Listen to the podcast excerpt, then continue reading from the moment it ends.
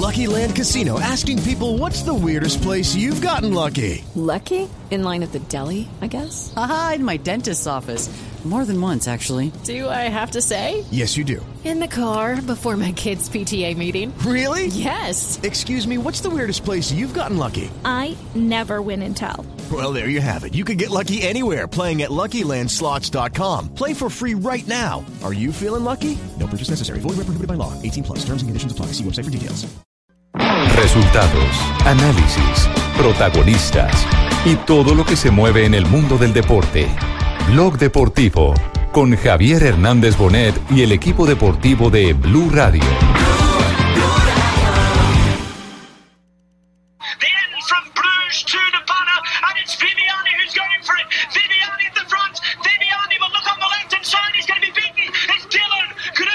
Querido abierto Gasmorkov, ha cogido su rueda. O no la ha soltado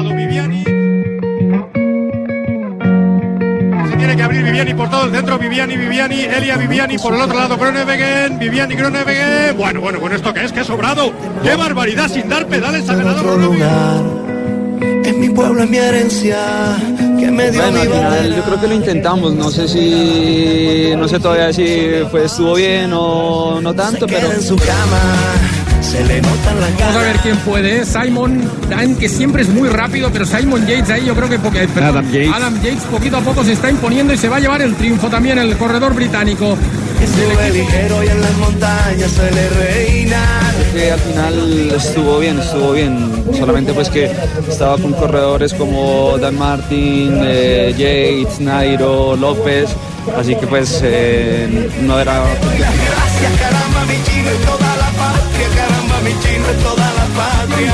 Para Bernal, tercera para Dan Martin y cuarta para Nairo Quintana. Y eh, recordemos, eh, va a ser nuevo líder de la carrera siempre que pase el tiempo. Bueno, no sé, depende. Estamos con, con Yates, ¿no? Es otro escalador muy bueno, así que pues obviamente va a ser muy difícil. Eh, pero como digo, yo creo que... Es mi pueblo, es mi herencia. He intentado subir con, con los mejores escaladores. Es buen día, esperamos a ver mañana el castigo del día. Sí, es eh, eh, bastante empeñativo y, y él ha dicho que durante el recorrido que, que iba a estar más tranquilo que, que estuviera. Richard Carapaz con Ilnur eh, Zakarin, Adam Yates, perdón, Adam Yates. Bueno, tenemos Dos de la tarde, cinco minutos. Bienvenidos a Blog Deportivo. Muy buenas tardes para todos los oyentes de Blue Radio y BlueRadio.com que están conectados. Bueno, con tardes. las- Buenas tardes, respondan. Gra- Gracias, gracias. Buenas Buenas tardes. Buenas tardes. Buenas tardes. Buenas tardes. ¿Qué tal? Buenas tardes. No, bueno, sí, ya. Llamado a lista, Buenas pues. tardes. Hola Richie, buenas tardes. Hola, Buenas tardes. Nelson, buenas tardes. Buenas tardes, Richie, eh, buenas tardes. Oscalia. Hola, gracias. Hola Nelson. Buenas tardes, buenas tardes. Hola, ¿qué tal? Muy bien. ¿Qué Hola? Juanjo, una feliz Hola tarde, Nelson. Argentina. Bueno, Ay, entonces ay, ay. saluda a todo el pelotón. Saludos para todos. eh, vamos a contarles lo que pasó hoy en esta etapa. Impresionante. Bueno, yo empiezo como a calentar un poco, ¿ven? Pero bueno, vamos a ¿Con cuál vas a arrancar? Adam Yates eh, se coronó en la etapa y bueno, y vienen los colombianos en la general que vienen subiendo. Y es impresionante. Ya me quiero calmar un Ya, poco. ¿eh? tranquila, Goga, tranquila. Es cierto, en eh, agenda de primer nivel, el ciclismo colombiano, otra vez en Europa, marcando el paso porque ruedan los nuestros.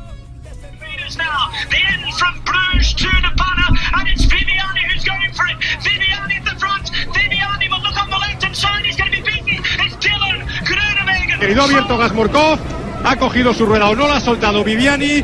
Viene Halvorsen por ahí. Bujani que se tiene que abrir Viviani por todo el centro. Viviani, Viviani, Elia Viviani por el otro lado. Groenewegen, Viviani, Groenewegen. Bueno, bueno, con esto que es, que sobrado.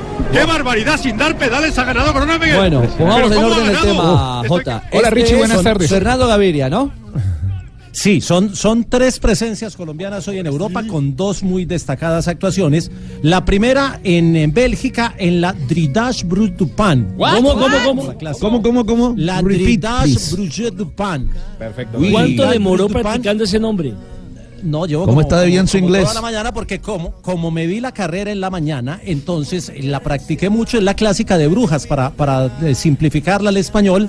Con un sprint eh, entre los mejores velocistas del mundo se impuso en la raya Dylan Groenewegen el hombre del Jumbo Visma, que está en una gran temporada, le ganó en la raya a Fernando Gaviria, a Elia Viviani, que fue tercero, a Nacer Boani, que fue cuarto, y a Justin Jules, el eh, quinto en la etapa de hoy. Luego entró Halvorsen, luego Mexec, Niso, Lotiunis, puros sprinters en una clásica plana que tuvo hoy como protagonista Fernando Gaviria, que está tomando su punto de forma rumbo al Tour de Francia y que hizo hoy segundo lugar. complicada, pero bueno, no, ya estamos alistándonos para lo que se viene y no, y mejorando cada día. Saludos a Sebastián y a toda la gente que habla así como yo. Ah, bueno, muy bien, muy bien, Fernando. Lo cierto es que fue, fue segundo en, en un remate Pero no sé, qué le muy pasó en el, explosivo. no sé qué le pasó en el remate, porque estaba, me imagino que midiendo a Viviani y por el otro costado se le metió el chico. Es que, es que son, son muchos sprinters Muy juntos en, en la llegada y se estaban referenciando Viviani a Gaviria y Gaviria a Viviani porque son los, los, Los dos máximos favoritos para este tipo de, de carreras. Pero Grenewegen anda en un buen nivel, le levantaron un buen tren de embalaje Sí. y supo, supo sacar su punta de velocidad. Fernando Gaviria vuelve a competir el eh, próximo domingo en la clásica de Flanders que se llama la Ah, Flanders. Flanders Fields. Ah. Se la repito, la Jen con Flanders. Flanders.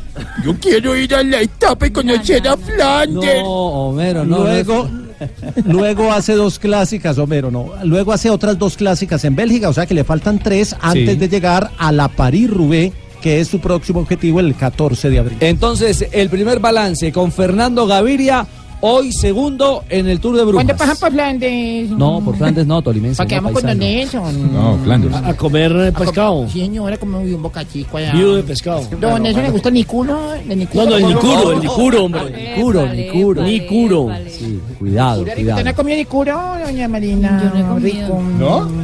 Yo te le traigo. Bueno, Bueno, Pescadito, pescadito así chiquitico. Entonces, en Marina, Brujas, una. Fernando, Fernando Gaviria segundo. Segundo, segundo del sprint. No, doña Gloria, por favor, por favor. Pero las emociones y el protagonismo eh, colombiano no para. Fuimos segundos hoy en Bélgica y en, Catañu- en Cataluña. ¿En qué? Catañuña.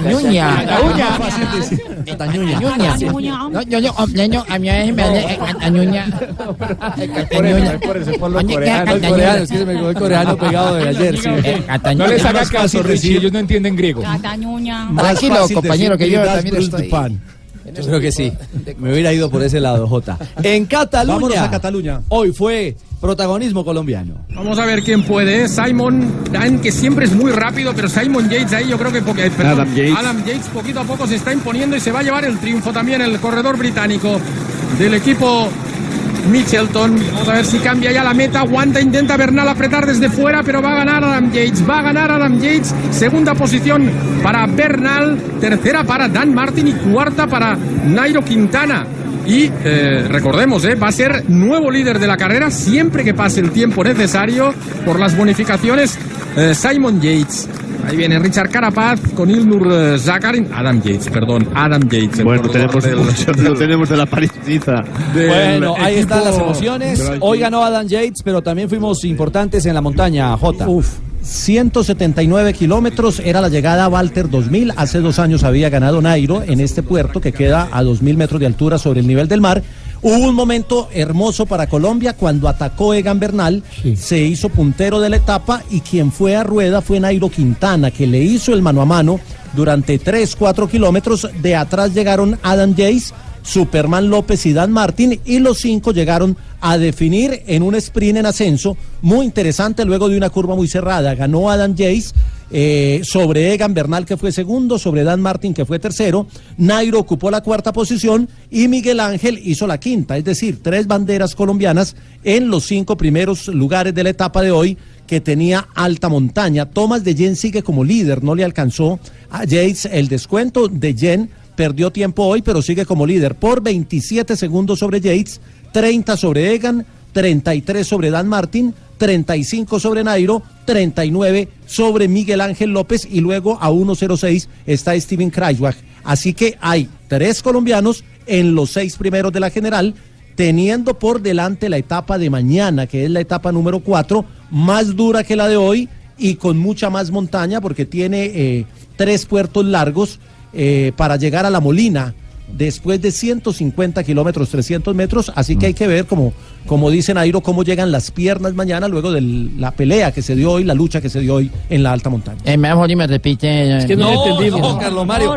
Escuchemos a Egan, justamente, hoy protagonista en la fracción de la etapa reina en eh, Cataluña. Bueno, al final yo creo que lo intentamos, no sé si, no sé todavía si fue, estuvo bien o no tanto, pero, pero bueno, yo creo que lo importante siempre es probar, ¿no? Probar, yo me sentía bien, al final, bueno, digamos que logramos sacarle un poco de tiempo a, Alejandro, que era una persona que obviamente mm, amenazaba muchísimo ahí en la general, al final obviamente pues queda uno siempre un poco como faltó algo porque no, no pude ganar la etapa, pero, pero bueno, yo creo que de todo se aprende. Mañana queda toda una etapa muy dura y seguramente lo intentaremos de nuevo. Bueno, sí, la idea es que mientras las piernas, como dice vuestro JJ, eh, van mejorando, eh, os quiero deciros que en mi cuerpo solo caben satisfacciones y ganas de poder ser protagonista este año en el ciclismo mundial. Y olé. Que quedó la sensación de que faltó un poquito, lo dijo Egan, y Nairo hizo lo propio, dijo que, que, se intentó hoy en la etapa y que al final pues eh, queda la expectativa para lo que viene. Bueno, he intentado subir con, con los mejores escaladores. Es buen día, esperamos a ver mañana el castigo del día de hoy para, para los que afecten y bueno, seguimos estando ahí, seguimos preparando y esperamos poder salir muy bien de la Vuelta a Cataluña. ¿Se os ha visto a ti, a Bernal, un poco más fuertes? ¿Os ha faltado un tramo de dureza en el final? No, pues la subida era lo que era, ¿no? Eh, eh, él estaba fuerte y realmente pues, yo aguantaba lo que podía y bueno, sin más, han llegado los, los corredores de atrás y hemos intentado pues seguir, ¿no? Al sprint está claro que, que ellos lo hicieron mejor y, y bueno, así terminamos. Esperamos mañana a ver qué, qué planta el equipo y, y cómo, qué resultado tenemos. Nairo, la entrevista era para Colombia. Ah, bueno, sí, primero que todo quiero decir, ah, ¿para quién es la entrevista? Para Blue Radio. Ah, es para Blue, para Colombia. Ah, entonces salúdeme a la arepa que habla. ¿Quién es la arepa que habla? JJ Osorio en Medellín, compañero. Por ¿Sí o no? Eh, ¿Le echó flores a Valverde hoy, Nairo J? Sí, habló del trabajo de Valverde, que es el, el- el campeón defensor de la Vuelta a Cataluña, que se quedó en el último ascenso, pero habló muy bien del trabajo de, del campeón del mundo, Alejandro Valverde.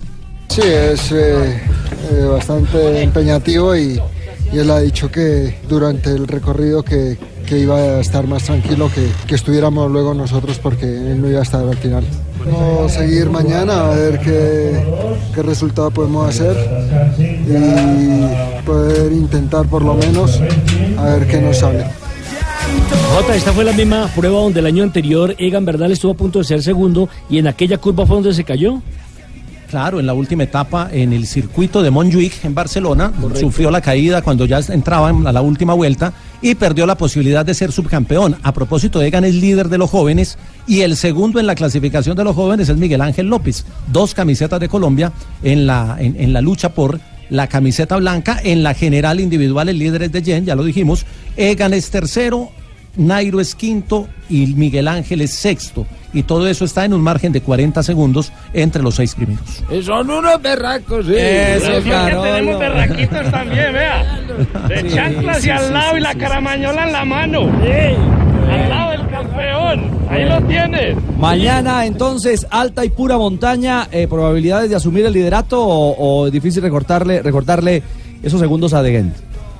No, De Jen perdió hoy dos minutos y seguramente mañana pierde otros dos. El- la lucha va a ser entre los colombianos contra Dan Martin y sobre todo contra Adam Jace que se mostró muy fuerte hoy en el ascenso. Vamos a ver cómo amanece Ah, Claro que mañana de le piernas. hicieron el trabajo. Eh, no, ¿Lo porque él llegó de atrás, le tocó, le tocó trabajar en la persecución y cuando ya alcanzó, simplemente se resguardó para esperar el sprint. Es, es, es difícil eh, un tipo como Jace con el equipo que tiene, porque tiene al hermanito, a Simon, que seguramente va a trabajar para él. Nairo ¿Qué va a tener a Valverde trabajando para él, a Mar Soler, que anda muy bien, a, al eh, ecuatoriano Carapaz, que también es noveno en la general, está bien ubicado. Y eh, obviamente el que menos coequiperos tiene para la escalada es eh, Miguel Ángel López de la Astana.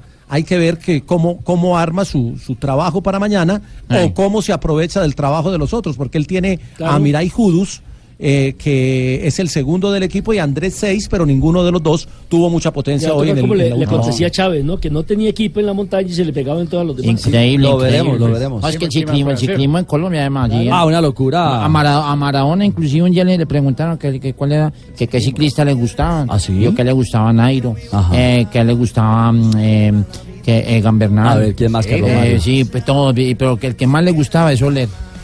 Eh, Sí, que sí. muy Ah, no me diga. la- el futuro, Ah, sí, estaba- sí, sí. que el Sí. futuro estaba ahí. Ah, el español. ¿Qué será el futuro? 2.18, ciclismo colombiano. El, peri- el perico también, el perico delgado. Pero ¿te ya no corre. No, pero también le En gustaba, tiene afiche, gustaba, tiene afiche y todo. Por favor. Pausa y regresamos con buenas noticias para Colombia porque somos sede de los Juegos Panamericanos Junior. Esa es una gran noticia que vamos a ampliar en minutos aquí en Blog Deportivo. Vamos a ver quién puede. Simon Dan, que siempre es muy rápido, pero Simon Yates ahí yo creo que Adam Yates. Adam Yates poquito a poco se está imponiendo y se va a llevar el triunfo también el corredor británico del equipo Mitchelton. Vamos a ver si cambia ya la meta. Aguanta, intenta Bernal apretar desde fuera, pero va a ganar Adam Yates. Va a ganar Adam Yates. Segunda posición para Bernal. Tercera para Dan Martin y cuarta para Nairo Quintana. Y eh,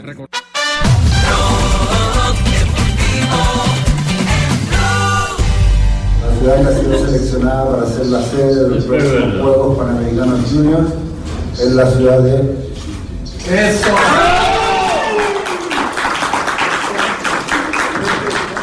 Entre aplausos eh, se recibió hoy la designación de Colombia como nueva sede, el país sede de los Juegos Panamericanos Junior. Esa es una gran noticia Estaban para peleando con ciudades como por ejemplo Monterrey en México, Santa Ana en El Salvador y afortunadamente los Juegos son para Colombia y Cali después de 1970 que hizo los Juegos Panamericanos, ahora recibe los Junior. Es cierto, es cierto. Esta será la primera, la primera versión de los Panamericanos Junior, que será para deportistas entre los 18 y los 21 años, y que dentro del sistema olímpico, dentro de la organización deportiva y los olímpica, 22 les van a ser un, Jota. Sí, van a ser eh, sí, 21 364 días, es, es realmente la norma, para que los La sub-22. deportistas de esas edades No, tengan... Sí, 22, sí, sí, no, son, por eso son 18, de- 21 cumplidos. El que cumpla 22 ya no puede participar. Claro. Eh, eh, y, y lo que tratan es de que el nivel de competencia suba entre deportistas de la misma edad antes de pasar a, a- a los juegos de categoría abierta, que son los juegos de mayores. Sí, recordemos que eh, la- los panamericanos los integran 41 países, ¿no? Y será más o menos 30 disciplinas las que tendremos en la Sultana del Valle. Es cierto. Eh, doctor Lucena, director de Goldeportes, otro triunfo para Colombia. Me imagino que estamos felices con esa designación para la ciudad de Cali. Buenas tardes, bienvenido a Blog Deportivo. Un abrazo a todos, aquí muy felices saliendo en San José, Costa Rica de la reunión. Hombre, los primeros Panamericanos Juniors de la historia, un nuevo formato que va a ser muy competitivo y que Colombia sea la sede, Valle del Cauca y Cali, por supuesto, pues nos tiene contentos a todos. ¿Cuál fue el punto de partida, los parámetros para que Colombia y específicamente Cali, el Valle del Cauca, eh, ganaran esta, esta Ese disputa? pulso. Sí, exactamente. competíamos con Monterrey, México y competíamos con Santa Ana en El Salvador. Realmente el plus grande fue ver cómo coherentemente trabajamos nación, departamento y municipio. Saber también que Cali ya tiene el 95% de la infraestructura, si no el 100%, que se han desarrollado juegos en Colombia como bolivarianos, centroamericanos y juegos mundiales en el 2003 en Cali. Todo eso da una experiencia para que el Comité Ejecutivo de Panam Sports decidiera por nuestro país, porque estos son los primeros juegos y van a marcar el derrotero de los siguientes, así que esa experiencia fue vital y el compromiso del gobierno del presidente Duque igualmente. 41 países, director, es un, es un evento y un reto gigantesco para Colombia. Gigantesco y además porque es la plataforma para los panamericanos de mayores. Recordemos que estaban quedando en el limbo esos deportistas jóvenes que iban a los Juegos Olímpicos de la Juventud y quedaban en esa edad de los 18 a los 21 un poco rezagados en nivel competitivo. Entonces esto se estaba pidiendo a gritos desde el punto de vista del deporte, de los atletas, y hoy Colombia hará una realidad en el 2021 ese sueño y estamos listos para recibirlo con toda la responsabilidad, por supuesto. Ahora, doctor Lucena, no solamente ese el, el champú de que eh, Cali sea sede, sino también lo que le deja a la ciudad, ¿no? Porque usted lo dice, el 95% del complejo deportivo ya está, habría que simplemente mejorarlo un poquito más para llegar al 100%, pero también lo que deje en la economía formal e informal, los puestos de trabajo, la imagen de la ciudad, la imagen del país como tal. Mire, aquí decía un amigo con el que voy que cada vez que las, que las ciudades reciben unos, unos juegos se reinventan. Recordemos lo que pasó en 1971 con los Panamericanos que, tuvo Cali. Y hoy yo creo que es una nueva plataforma para que estas ciudades y estos municipios vean en el deporte una industria económica, una industria creativa y que por supuesto todo Colombia se ponga con miras a, a saber la importancia que dan unos Juegos Panamericanos en el 2021. Así que por donde usted lo mire, hoy es una noticia con la que estamos soñando y que la tenemos que hacer realidad de la mejor manera. Doctor Lucena, el hecho de que Cali haya sido tan exitoso eh, anfitrión de, de los Juegos Mundiales en el 2013, si no me equivoco, esto también ayuda, ayudó en la, pues, en ese, en, elección? en la elección exactamente final para ser sede de estos eh, Juegos Junior. Claro que sí, en la presentación que tuvimos esta mañana, el presidente del Comité Olímpico Colombiano, el doctor Baltasar Medina, hizo énfasis en esa experiencia que ya se tiene, en esa capacidad instalada y sobre todo miran mucho la logística, la capacidad hotelera, eh, la capacidad hospitalaria, la seguridad.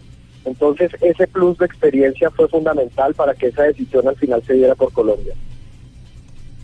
Los delegados de la Paranexport eh, ha hecho, han hecho algunas recomendaciones para tener en cuenta y no se vayan, digamos, a equivocar a la hora de hacer ya la presentación y las actividades que se van a realizar allí en la capital vallecaucana. Seguiremos trabajando en equipo, por supuesto, para mirar eh, ya los detalles de en qué ciudades se van a dar determinados deportes. Por supuesto, pues Cali, como ya lo decíamos, va a albergar el 90% de los juegos, pero aquí lo importante es ser muy rigurosos en las cuestiones técnicas de cada, de cada disciplina deportiva, tener siempre al tanto eh, a Panam Sports y a su comité ejecutivo de cómo vamos desarrollando eh, ese comité organizador que debe nombrarse en los próximos 20 días, cómo vamos a ejecutar el proyecto y aquí trabajando en equipo y por supuesto con la disponibilidad de recursos, pues yo creo que sale adelante muy bien estos Panamericanos Junior. Doctor Lucena, había, había otros temas en agenda para, para esta asamblea de la Panam Sports, como el tema de los juegos de playa que se, se pensaban impulsar. ¿Se tocaron otros temas o solamente se, se- alcanzó el tiempo para, para la asignación de la sede a Cali? En lo que a nosotros respecta, solo nos dejaron asistir a, la reunión sobre los Panamericanos Junior. Fue una reunión muy seria, obviamente con contendores importantes como fue Salvador y México. Eh, nosotros tuvimos media hora para la presentación y lo hicimos de la mejor manera posible. Los otros temas los abordan ellos y en los próximos días sacarán temas sobre los juegos de playa, sobre los Panamericanos en Perú, etcétera, pero conocimiento de otros temas no tenemos. Doctor Lucena, eh, bueno, usted está, está diciendo que, que- se habló muy poco de, de otras cosas, pero en octubre de- del año pasado, eh, el alcalde de Barranquilla se reunió con el presidente de Panam Sports, con el chileno Neven Ilic Álvarez, y solicitaron la sede de los Juegos Panamericanos del 2027. ¿Se podría decir que esta asignación de Cali de los Juegos Panamericanos Juniors ayudaría de alguna manera a que Barranquilla fuera sede de esos Juegos en el 2027? Claro que sí, usted sabe que toda la experiencia acumulada le va dando a los países eh, una envergadura muy importante para poder solicitar al final unos panamericanos eh, de mayores. Aquí lo que nosotros hemos querido construir a través de los panamericanos juniors es una, una, una, una curva de aprendizaje para que en el futuro, si Barranquilla decide tomar la decisión de presentarse a los Juegos 2027, pues tengamos, podamos presentarle al comité ejecutivo eso, eso como un referente. Sin embargo, usted sabe que unos panamericanos de mayores pues son una decisión mucho más grande. Esto es tal vez el termómetro anterior a los olímpicos y los y las responsabilidades económicas, sobre todo hay que tomarlas con mucha precaución porque pues porque son unos juegos que anteceden, repito, a los Juegos Olímpicos. Pero yo creo que esto le da toda una curva de aprendizaje a Colombia para poder solicitar esa sede. Director Lucena, aparte de este tema, le quiero preguntar, me llega una información de los deportistas que han sufrido algún trasplante, que han tenido algún trasplante de órgano y que tienen eh, cita para el Mundial de Newcastle, Inglaterra. Esto es en el mes de agosto, pero me dicen que no hay apoyo de Coldeportes económicamente. No sé si ustedes tengan responsabilidad también sobre estos deportistas y nos pueda dar una claridad sobre el tema. Hombre, qué buena la pregunta y poderle dar claridad al país. Mire, eh, trasplantados es eh, no tiene una federación como tal, por lo tanto no hacen parte del sistema nacional del deporte y en ese orden de ideas si uno quisiera ser estricto pues Coldeportes no tiene la obligación de apoyar. Sin embargo, de buena voluntad en los años pasados y entendiendo la importancia y además la responsabilidad social que esto le da eh, a Colombia y a estos atletas que la verdad son valerosos, importantes para nuestra sociedad, pues los ayudamos para lo de Argentina. Ahorita ustedes saben el tema de recursos cómo está y hemos priorizado. Sin embargo, pues estamos mirando la mejor manera de poderlos seguir apoyando. Pero, pero a veces sí es muy triste cómo, cómo salen a decir que por culpa de Coldeportes eh, ciertos atletas o ciertas personas no pueden salir del país o no se les apoya. Aquí lo que queremos todos es unir esfuerzos para que a ellos se les cumpla ese sueño y Coldeportes, por supuesto, yo en su cabeza tratará de hacer todo lo posible para apoyarlos. Director, eh, el caso Copa América, si Colombia quiere ser sede, muy seguramente tiene que pedirle recursos económicos al Estado por medio de Coldeportes. ¿La federación ya le ha solicitado a usted eh, la ayuda económica para poder realizar la Copa América, sea junto a Argentina o sea solo Colombia? No nos ha solicitado formalmente, me enteré por, eh, por una conversación muy corta que tuve con el presidente de la federación que existía una posibilidad de que fuéramos sede. Allí el tema tributario se vuelve fundamental. Usted sabe que uno de los requerimientos para los países que quieren albergar estos torneos es la exención de impuestos de todo lo que tenga que ver con, con la Copa América. Eh, estoy esperando ya formalmente que se me envíe una comunicación y también, repito, ser muy responsable porque a la hora de, recursos pues tenemos que en momentos de austeridad tomar las mejores decisiones para el país. Soñamos con que una Copa América ojalá se pueda dar en Colombia en el 2020. Vemos que el deporte es lo único realmente que está uniendo a los colombianos en estos momentos difíciles, pero también dejarle eh, al país en claro que tomaremos decisiones responsables con los recursos que existan y que puedan ser disponibles. Pues director, un abrazo a la distancia. Eh, De nuevo felicitaciones por esa nueva designación para Colombia y que le cae muy bien al Valle del Cauca. A ustedes muchas gracias. Como lo digo siempre, sin el periodismo deportivo, enaltecer estos logros no sería posible y gracias a Blue por siempre estar pendiente de nuestros logros. Mil gracias a Ernesto Lucena, el director de Coldeportes Nacional. Queda claro, seremos sede de unos juegos que hacen esa transición. Eh, después de los Juegos Mundiales, como bien lo decía el director, eh, veníamos a un limbo, J, donde se estaba perdiendo u- una generación o un proyecto de generación deportiva, no solo para Colombia, sino para toda el área panamericana. Es que le, le voy a poner un solo ejemplo. La A ver, chica Valeria póngalo. Cabezas. Solo uno. La chica Valeria, Valeria Cabezas, la vallecaucana, que fue oro en los 400 metros vallas de, de los Juegos eh, Olímpicos de la Juventud en Buenos Aires, todavía no tiene la marca para ir a los Juegos Olímpicos de mayores.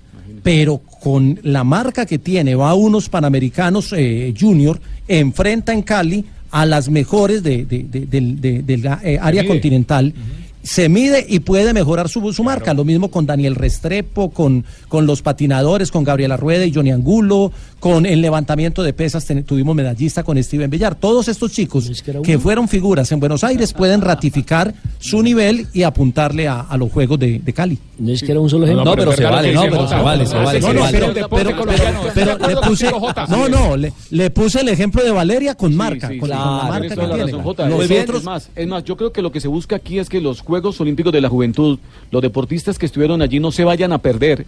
Y como lo acaba de decir JJ, Es es eso, lo que, Que están buscando es marcas unos. mínimas para poder estar en los Olímpicos. Claro. Yo creo que les cae de perlas a los deportistas este tipo de eventos y Sí, más claro. de carácter Como internacional. lo acaba de decir Pepe, sí, es lo mismo. Es lo mismo que dijo bien. Sí, pero válido, válido. Cali, el corazón de los Juegos Panamericanos Junior, Calima. El municipio de Calima albergará los deportes náuticos, Buga tendrá el patinaje y el ciclismo de Ve, ruta. acá lo espero, ¿oís? Claro, ¿Cómo van a Hans. venir, ve? Obvio, allá estaremos. ¿Cómo qué deportes hay por acá, ve? Eh, Contame de una vez para yo irme preparando. Mire, Hans, le acabo de decir, Buga tendrá patinaje y ciclismo de ruta. Uy. Así aquí- que va a haber altas emociones. No, toca mandar a hacer más sirios. Sí, señor. Y en Palmira tendremos balonmano, boxeo, ciclomontañismo y hockey. Así que son buenas noticias para Colombia con esta designación y para el Valle del Cauca. Bueno, me imagino, señor alcalde, que usted está feliz con, con Cali y esta designación. Nosotros los, los vallecaucanos estamos contentos con que nos hayan designado, porque esta es una ciudad que se ha caracterizado por el, por el ímpetu del deporte, la gente sale a las calles a practicar. Y a mí ven aquí. Tranquilo, alcalde, porque está llorando. Él, No, es él que- está llorando porque los juegos ya no van a ser en la administración de él. No, porque están acabando las boletas para ver los imitadores. el- el Ah. mejor 2.34, estamos en Blog Deportivo.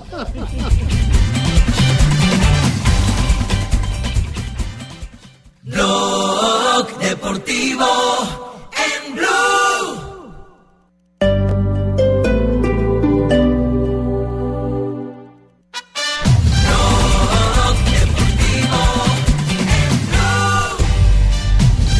2.38, avanzamos en Blog Deportivo. Hoy tenemos pregunta, Rafa, para nuestros Ay. Rafita Sanabria, mira lo que le traje. No, no está el jefe y todos sacan las uñas, ¿no? Increíble, sí. En un partido de... Y si vieran quién hace el desorden, ¿ah? Sí, sí, Si supieran. Mire, eh, en un partido de fútbol es agredido el árbitro principal, o sea, el árbitro central. Este no puede continuar. ¿Quién lo puede reemplazar? La primera opción, el cuarto árbitro, el asistente 2, será el asistente 1 o ninguna de las anteriores. Muy bien. La gente está votando 1.429 votos hasta el momento. El cuarto árbitro un 67%. El asistente 2 un 2%. El asistente 1 un 18%. Ninguna de las anteriores un 13%. Pueden seguir votando en arroba blog deportivo en Twitter. ¿Puedo preguntar? Sí, claro. Ok, don Richie. El cuarto. El cuarto árbitro, don Nelson Asensio. El cuarto. El cuarto. El cuarto. El cuarto. Mari. El cuarto. Juanpa. El cuarto. Primer asistente. Primer a mí sí no me asistente, importa si es en asistente un uno, cuarto o es en un pasillo. A ver, Lucho. Cristian. El cuarto árbitro. Ya. Cuarto árbitro. El cuarto árbitro, don Pablo. Sachin. Claro. El narrador. ¿Puedo, ¿Puedo el yo? El asistente. ¿Puedo yo? Claro, Juanjo. asistente 1. Asistente Grande, uno. Juanjo. Y Sachin. Doy la respuesta en la siguiente hora para que. Ah, no, para, para que los oyentes Ah. Fabito. Fabio, El cuarto árbitro. JJ, El asistente 1. El asistente. más de uno se, ha rajado hoy. Mire, mire lo que comenta la gente. ¿Qué dice la gente? No, en- pero lo después, al final, al final. No, pero lo que comenta, lo que dicen, si el árbitro es agredido, de Rafael. el partido se debe suspender. Nadie lo reemplaza. Se suspende el partido. Ajá. Ninguna, solo se reemplaza si el árbitro sufre lesión, no agresión. ¡Cójale el pito! Bueno. Tráigame un whisky más. bien. 2.40, 2.40. El Junior de Barranquilla. Hoy vuelve el clásico de la costa caribe al metro, Fabito. Está bien, está bien un miércoles para Oye, empezar. como, Está bien, bien. como desde el 2005, ¿no, Fabito? No se enfrentaban en Barranquilla estos dos equipos, ¿no? Correcto, desde el 2005 no se enfrentaba en Barranquilla, esa fue la última vez que hubo clásico costeño en la A, en el, en el Estadio Metropolitano Roberto Meléndez. ¿Ese para equipo, no lo dirigía, ¿Ese equipo no lo dirigía Isquia? pa- el oh, 10 de julio del 2005 se enfrentaron Junior 2, Unión Magdalena 1. Estaba flaco, Eh, Fabio. goles de el Piojo Emerson Acuña y Santiago Silvera y marcó de penalti en el Unión Magdalena el arquero Luis Fernández. Eh, Ese, Esa eh, fue la Fabito, última vez. eh, el arquero de Junior no era un chileno, Nelson Tapia. Correcto. Nelson Tapia que no tuvo mucho mucho éxito aquí Uy, en, que me en la ciudad de. Barranquilla. La Pero lechona de memoria. La, la última la, la última vez que se vieron las caras que fue hace poco en el estadio Sierra Nevada, bueno, mostró lo que es un clásico. eh, aguerrido sin importar la realidad de ambos equipos, así el Junior sea líder y, y el equipo Unión Magdalena solo tenga 12 puntos, eh, los clásicos se juegan de otra manera. Y precisamente Sebastián Viera se refirió al tema. Estamos tranquilos, trabajando bien, con mucha confianza, tratando de mejorar eh, día a día, así que, que bueno, ahora vamos a enfrentar nuevamente a Unión, que tenemos la, la ilusión y la responsabilidad de, sacar los tres puntos. Sabemos que él es un buen jugador y es un referente para, para Unión, pero nosotros siempre pensamos en, en nosotros, sabemos que nosotros tenemos que hacer un buen fútbol, que haciendo un buen fútbol y un buen partido es se complica a los rivales sacarnos puntos acá, así que, tenemos que entrar con, con la misma seguridad que entramos el partido pasado y nosotros siempre intentamos jugar igual teniendo el rival que sea, sabiendo que tenemos que mejorar, sabiendo que este es un campeonato que a veces no gana el, el que hace mejor las cosas en, en el todos contra todos, así que nosotros sabemos que primer objetivo nuestro es clasificarnos, eh, segundo es hacer muy buenos cuadrangulares, pues, bueno, eh, intentar llegar a la final y hacerlo mejor. Oye, ¿Sebastián Hernández o no? ¿Qué pasó, mono? ¿Por qué qué falta? ¿Qué pasó, pibe? ¿Qué falta? Pelota, bro. Para el clásico. ¿Habló Sebastián Año o no? Pero ellos no están tan ¿Todo el pelados. tiempo o no? ¿Habló? Sí, habló. Sebastián Hernández que va a ser titular mío. fuertes, que aguanta la pelota. Por momentos nos complicó en Santa Marta con ese juego. Hemos trabajado mucho en, en esa segunda pelota, en, en no perder, en el- bueno, primero en la, en la primera pelota y segundo si no se puede ganar, ganar esa segunda pelota y el rebote y estar muy concentrados en eso. Y bueno, más allá de, de las fortalezas de, de la Unión, es, es seguir nosotros con, con la misma idea, seguir intentando dominar el juego y, y, bueno, creando las opciones para, para poder ser efectivos en la parte de arriba. Nos gusta tener la pelota, nos gusta tener el dominio del juego. Yo creo que acá lo importante es poder distribuirnos bien dentro del campo, ocupar los espacios que nos puedan dejar el Unión, saberlos aprovechar y, y bueno, a partir de, de todas esas cosas, del, del funcionamiento, de la posición en la, en la que estemos, eh, poder desequilibrar y aprovechar esos Ahí lo dijo claro, espacios. ¿no? Qué mono. Pura pelota, dijo todo el tiempo. Ah, ¿o no? Sí, sí, sí, sí, ¿No? es cierto.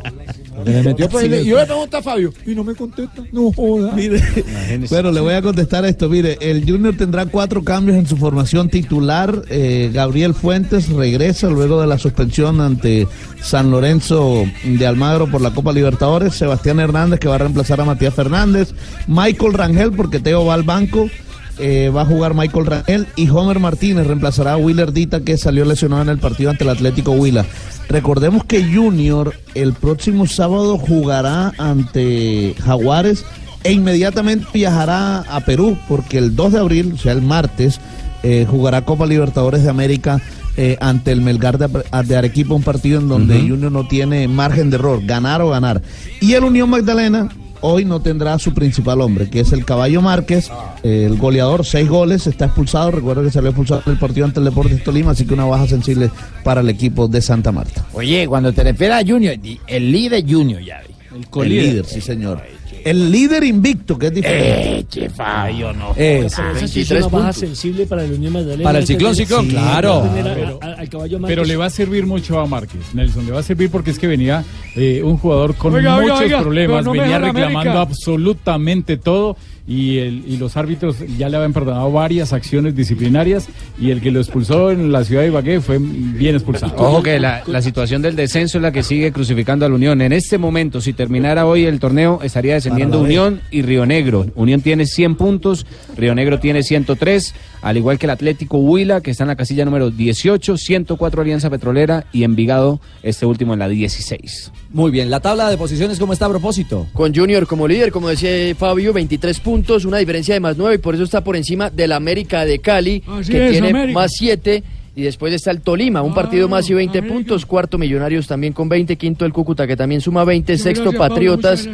Tiene 19 puntos. Séptimo el Deportivo Cali con 17. Y cierra el grupo de los 8 Alianza Petrolera con 16. El Unión Magdalena está en la casilla número 15 a 4 puntos del octavo. ¿Qué es, lo que, 12. qué es lo que está reclamando tanto Tulio, hombre? No, no, no, no, es que América es segundo y está igual en punto con Junior. Así Ajá, que no me lo ignoren, háganme el No, favor. no, Ju- no, Tulio, aquí jamás lo ignoramos. Iván de Bucaramanga y Aris, Aris, Aristigueta. Ah, bueno, sí, sí.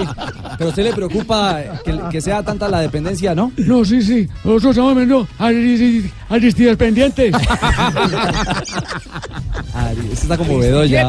Le está costando, le está costando. Bueno, será el clásico, el clásico costeño que tendremos. ¿sí? Richie, 6 y 15 de la tarde será el partido. ¿Quién pita en el metro, Rafa? Johnny Nestroza es el árbitro del Chocó, el árbitro principal para este juego. Y Me pongo 5.3. No, Freddy, ¿no? No, Freddy, no, el jugador. Todavía no lo puede calificar, Rafita. Sí, si no ha pitado, ¿cómo lo va a calificar todavía? Sí, pues ya, ya vi la bola. ¿Ya vio la bola?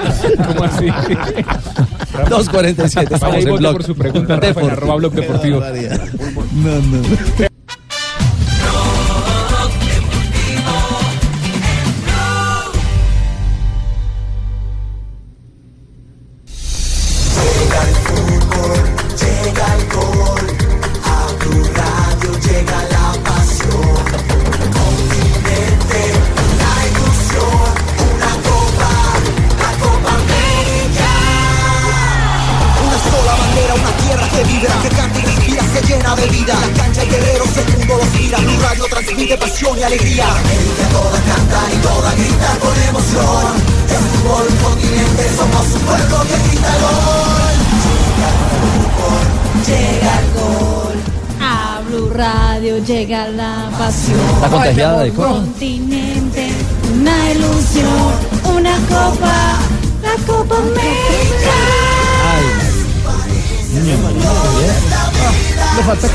melisma, le falta el golpe glótico. ¿Verdad, Amparito?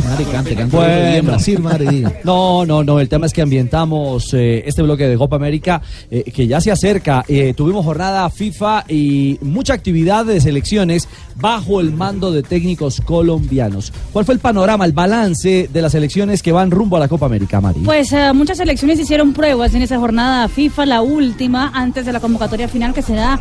Por ejemplo, Brasil ya anunció que va a ser una de las primeras a dar la convocatoria final el 17 de mayo. eh, Sí, porque pero entiendo es- que el 15 tiene que presentar una nómina de 40, 40, jugadores, incluidos cuatro arqueros. Y ya el 30, es decir, 15 días después, Entregar la de los 23. 23 eh, jugadores inscritos oficialmente para disputar el torneo, entre ellos son tres arqueros por obligación. ¿no? Como lo contamos Sí. ayer, pero estamos eh, re- hay, hay como es audiencias dif- diferentes. Total. Señor Se Asensio, claro, sí, sí, se renuevan. ¿sabes? La que mejor le fue fue la selección de Uruguay. Bueno, hablando de victorias, ¿no? Porque ahorita les, porque les los cuento los rivales- rivales, exacto. Fue la única selección de la que estará en la Copa América que consiguió los- las dos victorias en esta doble jornada FIFA. Ujú. 3 por 0 contra Uzbekistán y 4-0 frente a Tailandia. Eso era la Copa La- Asiática, ¿no? Copa de China. Copa de China, Copa de exactamente. China.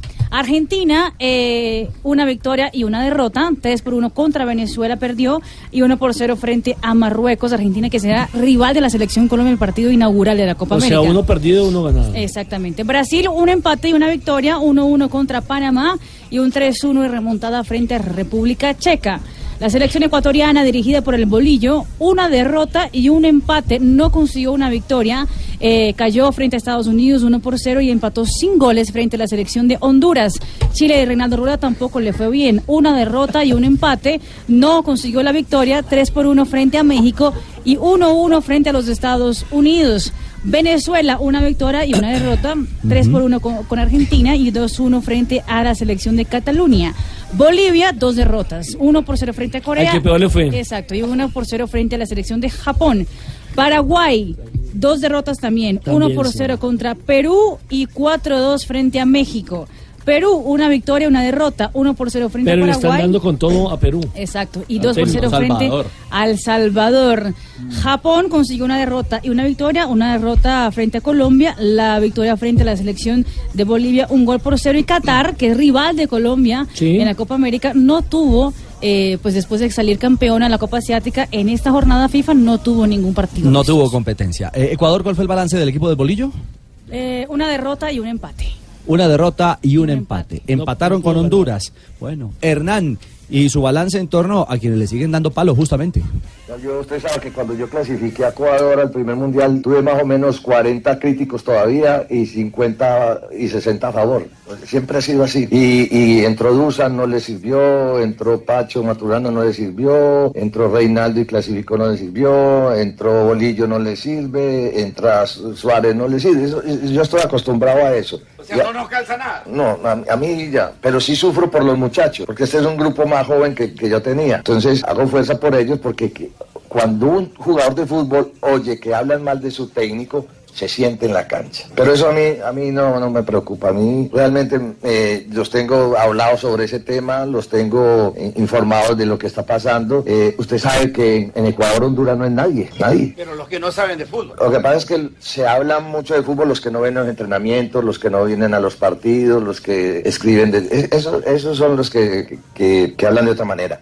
Entonces, por favor, sí, usted. va, va a ser campeón de la Copa América. Profe, tenemos la última pregunta con el, con el señor que está aquí al frente. Ojo que yo dije que vamos a quedar campeón y, y, y si no quedamos campeón es un vendehumo bolicho, para que sepa pues. Es un vendehumo bolillo. ¿ah? El hombre sabe capotear. Genio. Perro Sí. viejo la ha techado, papá.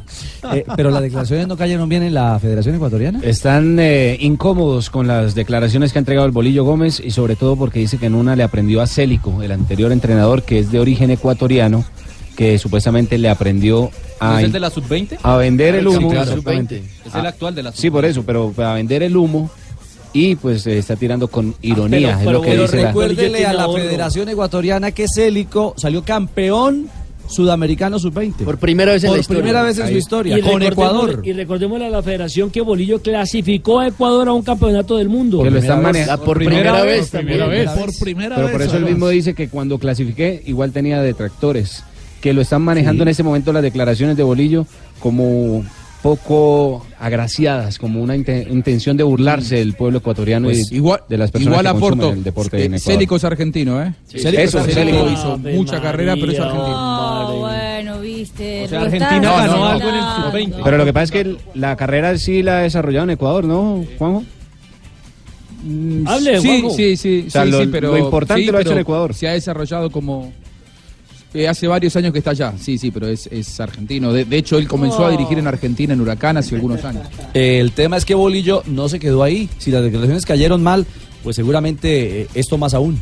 ¿Qué perspectivas tengo para la Copa América? En lo que he aprendido en mi manera de, vivir, porque siempre soy una persona que quiero aprender, aprendí que hay que decir, voy a intentar ser campeón de la Copa América, vamos a buscar el título de la Copa América. Este es un grupo que tenemos buen equipo, lógicamente eh, no, no, no vinimos muy completos. A veces la gente habla y malinforma y nosotros por dentro sabemos cuál es el trabajo de, de- nuestro equipo y sabemos de las ausencias que tuvimos para, este, para esta fecha FIFA. Nosotros internamente siempre hemos manejado muchas cosas. Yo, por ejemplo, internamente convoqué a los muchachos para, para que sepa pues la gente, esto es, esto es de la parte de la familia. Cuando convoqué a los muchachos y los llamé día uno, les dije, vengan pues que tenemos que quedar campeón. Uno maneja otra imagen afuera para, para no tener mucha presión. Hay gente que sabe cómo yo manejo las cosas, pero hay gente que se aprovecha de eso. Entonces, sí es bueno intentar quedar campeón y vamos a intentar quedar campeón. Yo lo aprendí al profe Célico, pero aprendí. Muy bien, 2.56. Bolillo está. figura. ¿ah? No, yo, yo, entiendo Ahora, porque eh, tienen presión, eh, pero yo- a mí no me parece de, de inteligencia emocional uno decir mm, y darle a la prensa lo que la pre- pre- prensa quiere en esos países, que es justamente tener datos para poder después la cara. para los tiburones. Exactamente, no, no, no me parece. Sí. Lo voy a bancar en este Pero- arbolillo pero- porque muchas veces también los periodistas parece que queremos que vayan a decirnos, eh, no- nos den declaraciones eh, que suenan bien, pero que todos sabemos que es mentira. Él lo que está diciendo es, a Ecuador se le viene dando mal la Copa América hace muchos años, hace muchas ediciones, y voy a, y voy a, a- a tratar de hacerlo mejor. Sin embargo, queda bien que yo diga que quiero ir a ganar la Copa América cuando sabemos que internamente no estamos para eso. Para mí fue, fue muy sincero Bolillo Gómez, y muchas veces los periodistas lo que pretendemos en las conferencias es que sean hipócritas los entrenadores. Y acuérdese, Bolillo dijo y acuérdese, Juanjo, eh, que fue víctima Bolillo Gómez en una Copa América cuando renunció a Ecuador porque Argentina le metió una goleada como 4 5-0, ¿se acuerda? Sí, que él dijo es una eh, 6 a 1, creo. 6 a Fue, 1. él dijo es una derrota saca técnico. Exacto. Es el que patentó esa frase. Contra Claro. sí mismo, pero él la patentó. Era, era el gran momento de Carlos Tevez, que me acuerdo que le hizo gol hasta de tiro libre.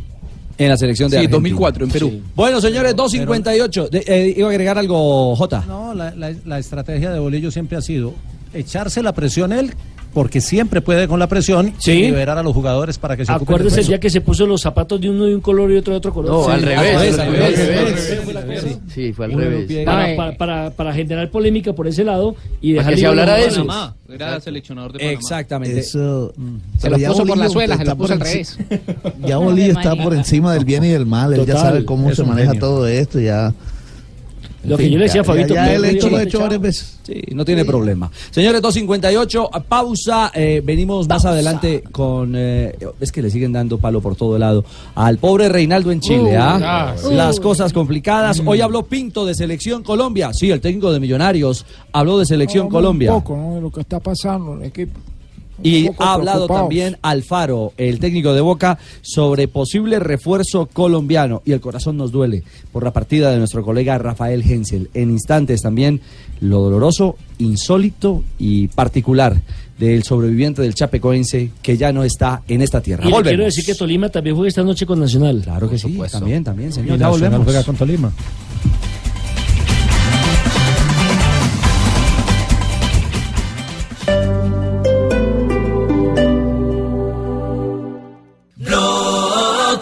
Deportivo en Blue.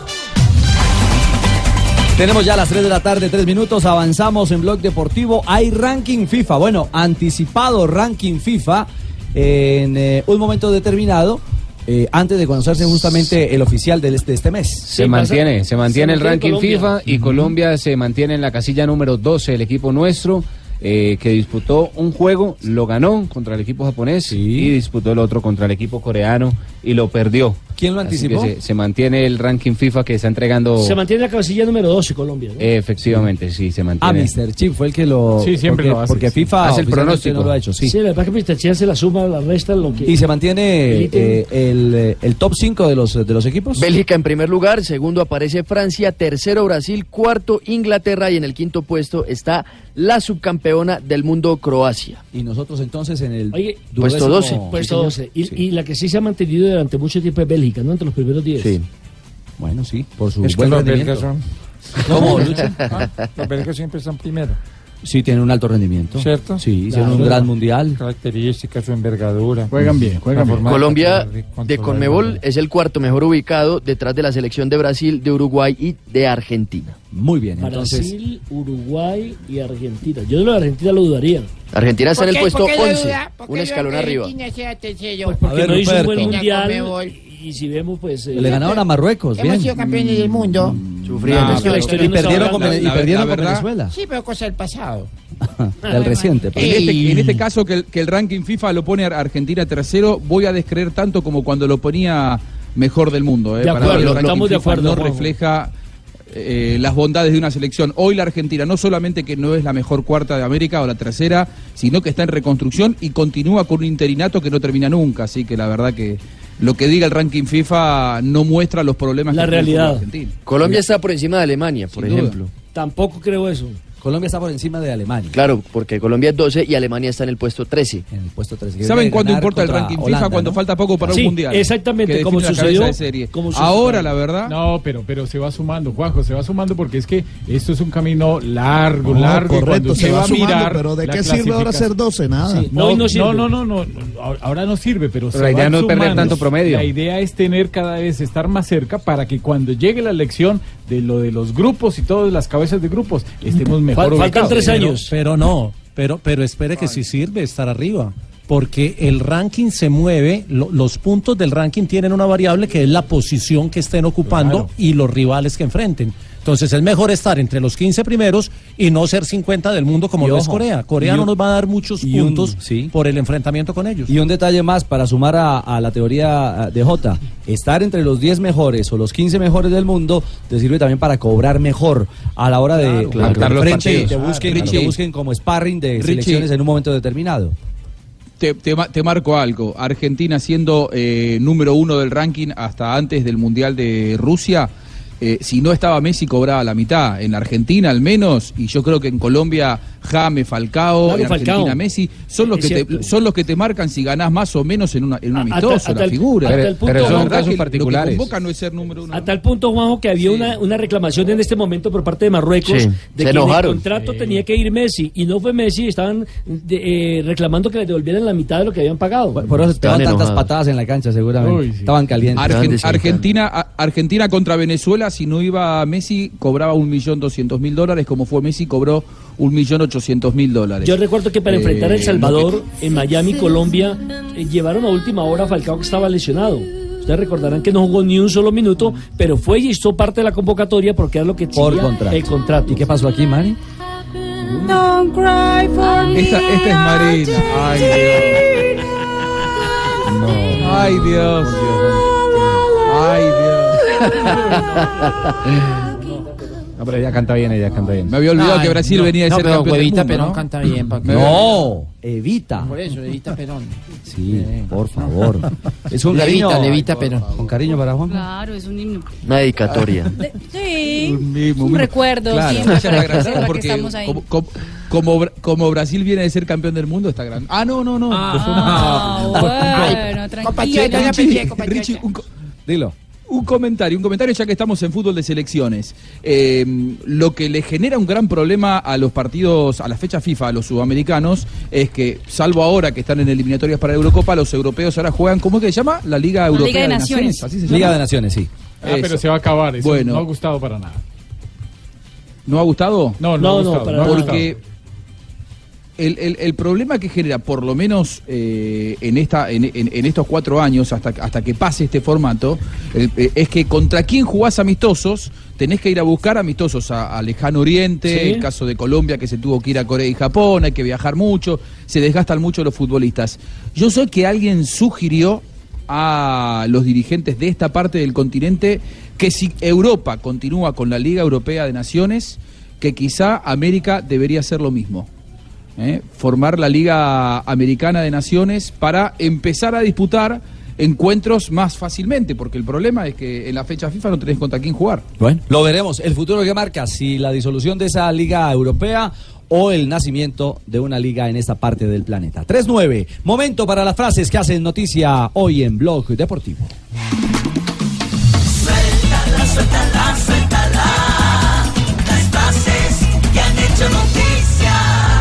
La primera frase la hace Fabio Quagliarella. Quagliarella. Quagliarella.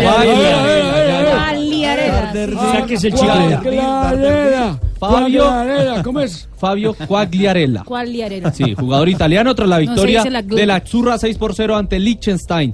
Tengo 36 años, pero no lo siento. Fue una hermosa tarde, maravillosa, con dos anotaciones. ¿Dónde zorra, patrón? No, Ay, güey, uy, el No, tercer miércoles. La siguiente frase la dice el Lionel Scaloni, director técnico de Argentina tras la victoria. Digamos que llegamos bien a, a la Copa América. Digamos. Oh, bueno. La siguiente frase la dice el técnico del seleccionado brasileño, el técnico Tite. Vinicius va a tener que jugar muy bien para ir a la Copa América. Mauricio Serna, exjugador de fútbol, dice lo siguiente. Los volantes centrales de la selección se deben complementar, no deben ser iguales. Eh, a ver, yo. ¿Cómo lo dijo, yo decir Checho? eso. Sí. Los volantes centrales en la selección se deben complementar, eh, no deben ser iguales. Mauricio Serna, exjugador, o sea, yo. ¿Está malito de la garganta? No, no estoy. No sé que hoy amanecí bien. Ah, amaneció bien. Ahí está, pero fino. Aliviadito. La siguiente frase la hace Darío Gómez, A ver, tocayo. director técnico de Ecuador tras el empate sin goles ante Honduras. Bolillo. Los que dicen que Honduras no es nada, no ven fútbol. A mí no me gustan cerrarle las puertas a nadie. Nadie que vaya a la Copa de Oro tiene garantizado el futuro con la selección, lo ha dicho el director técnico de México, Gerardo El Tata Martino. Espero poder eh, seguir jugando para ayudar a mi selección en la Copa América. Lo dice Daniel Torres, el jugador colombiano del Albacete que pasará por Santa Fe y por el Medellín. Está difícil. La siguiente la hace Ricardo Gareca, el entrenador de la selección peruana, luego de perder con El Salvador. Cayeron 2 por 0. Son partidos, abro comillas, dice lo siguiente, son partidos de selección. Se aprende de todas las cosas, podemos ganar a cualquiera o perder con cualquiera.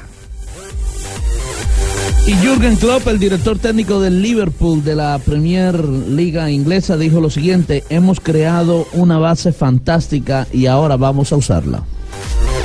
Y siguiendo con la Liga Premier, el español Unai Emery, técnico del Arsenal, dijo, nuestro objetivo en la Premier es estar entre los cuatro primeros. Desde Japón, Andrés Iniesta dijo sobre el Barcelona y la Champions. Siempre he sido muy optimista. Para mí es el mejor club. Eh, la siguiente frase Sí, senador. eh, es, la dijo alguien muy especial. A ver, profesor Mocus. Morir es como dormir, pero sin levantarse hacer chichi. Ay, qué horror. No. 3-12. Las frases que hacen noticia en Blog Deportivo.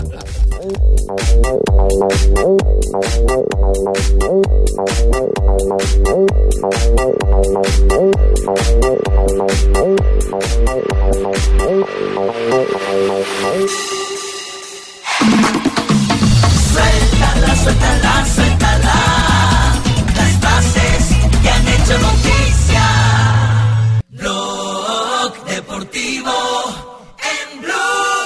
Capricha, Reinaldo. Eu tô no teu pé esquerdo. Eu quero essa bola no fundo da rede. Lá vem Reinaldo, preparou, jogou pra dentro da área direto.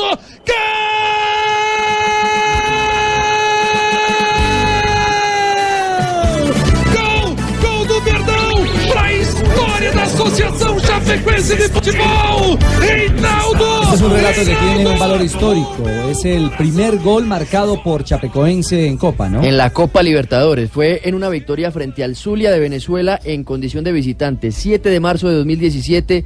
2 a 1 ganó ese día el equipo brasileño y de esa manera lo relató Rafael Hens. La mayoría, eh, al mencionar Chapecoense, saben de, eh, de qué se trata o a qué nos referimos, pero por supuesto 2018. hay gente que podrá decir, pero ¿qué fue lo que le pasó al Chapecoense? 2016. 2016. 16, noviembre de 2016. Eh, fue aquel trágico viaje eh, de la aerolínea La La, Mía. Mía, o La Mía, Lamia. eh, que se estrelló, exactamente, que se estrelló llegando a Medellín para jugar la final de la Copa Sudamericana con el Atlético Nacional. Y en ella perdieron la vida, bueno, la mayoría de sus ocupantes, ¿no? Más de 50 71. 71 claro, víctimas. 71 Y víctimas. seis sobrevivientes. 31 víctimas entre dirigentes, futbolistas y Periodistas periodistas. también, exactamente. Y quien relataba ese gol fue uno de los sobrevivientes, Rafael Hensel, quien murió en las últimas horas. Exactamente, una historia que la verdad parece un libreto de esos incompletos, ¿no? Porque Rafael Heinze fue tal vez la cara de, de Chapecoense después de la tragedia en Medellín. Eh, hablaba todo el tiempo del- de- del tema, escribió un libro. El libro con la carátula, o sea, el título del libro es Viva, viva como si estuviese de- de partiendo. Eh, y jugando fútbol eh, ayer en la noche en eh, Chapecó, en su ciudad natal, donde vivía y respiraba fútbol con sus amigos, hizo dos goles de hecho en el partido y cayó. Cayó de la nada Un- y un- tuvo un infarto ful- un fulminante, infarto sí. fulminante. Lo llevaron al hospital y no, no pudieron hacer absolutamente nada. Ya había, ya había fallecido Rafael Hensel. Caramba, sobrevivió al, al accidente, bueno, a la tragedia de un accidente aéreo y dos años después... Esa es la vida. Increíble, increíble. Se volvió, se volvió uno de los íconos del chapecoense, no solo después de, de la tragedia, eh, por ser el- uno de los sobrevivientes, sino porque llevó la camiseta del chapecoense al Joan Gamper, por ejemplo. Ah, cuando hace lo poco jugaron contra el cosas, Fútbol Club claro, Barcelona. Y, y hace poco estuve en una, eh, este mismo año, creo que al comienzo estuve en España en una exposición sobre ese tema. Así es de que Santa Catarina, que es el estado eh, capital, la eh, Chapecó, está de luto. Lo único que uno puede ver positivo allí es que murió haciendo lo que le gustaba, que era jugar al fútbol o por lo menos siguiendo la pasión que lo, que lo condujo al periodismo. Cuando ya fue eh, habilitado por los médicos, tuvimos la, la fortuna de dialogar con él aquí en el micrófono de, de, de No, y, Radio. y Marina también cuando estuvo en Brasil creo que lo Sí. entrevistó. Sí, sí, sí. Sí, sí. sí, sí. Adoraba Colombia. Decía que había nacido otra vez en Colombia y que se Correcto. sentía colombiano totalmente. Eh, eh, de hecho, cuando me dijo esas palabras en la entrevista que le hicimos en Noticias Caracol en Blue Radio, eh, pues lloró, me salieron las lágrimas y, y- y dijo, yo me siento colombiano, yo debo mi vida a, a todo Colombia eh, y, y por eso mismo que también sentimos tanto no la, la pérdida de Rafael Agencia, que está siendo velado obviamente en, En las instalaciones de, de- no en el, ¿El estadio no porque Chapecoense hoy juega en, en Copa de Brasil. Pidieron que aplazaran el partido pero la CBF dijo que no había más fechas disponibles. Entonces está en la sede del club el cuerpo eh, obviamente estuvieron ahí todos los eh, sobrevivientes también de la tragedia estaba eh, Neto. Ruschel Neto exactamente Polman, Jackson Polman. también estaba por allá exactamente Recordemos que quedan cinco vivos, ¿no? De la Sí. tragedia, porque se salvaron seis, ahora con la muerte de Hinsel quedan solamente cinco sobrevivientes. Los tres exfutbolistas y los asistentes de vuelo boliviano. el narrador, nuestro colega, que ha partido, eh, bueno, seguramente ya el encuentro de esas eh, víctimas de la tragedia aérea registrada en territorio antioqueño. Eu quero essa bola no fundo da rede. Lá vem Reinaldo, preparou, jogou pra dentro da área direto. Gol! Gol! Gol do Verdão! Pra história da Associação Chapecoense de Futebol! Reinaldo! Reinaldo! O meu coração transporta merecido, justo. O Verdão era melhor em campo e foi de bola parada. Reinaldo meteu, a bola ia entrar, mas o zagueirão caprichou, ajudou a meter pro fundo da rede. Repito, o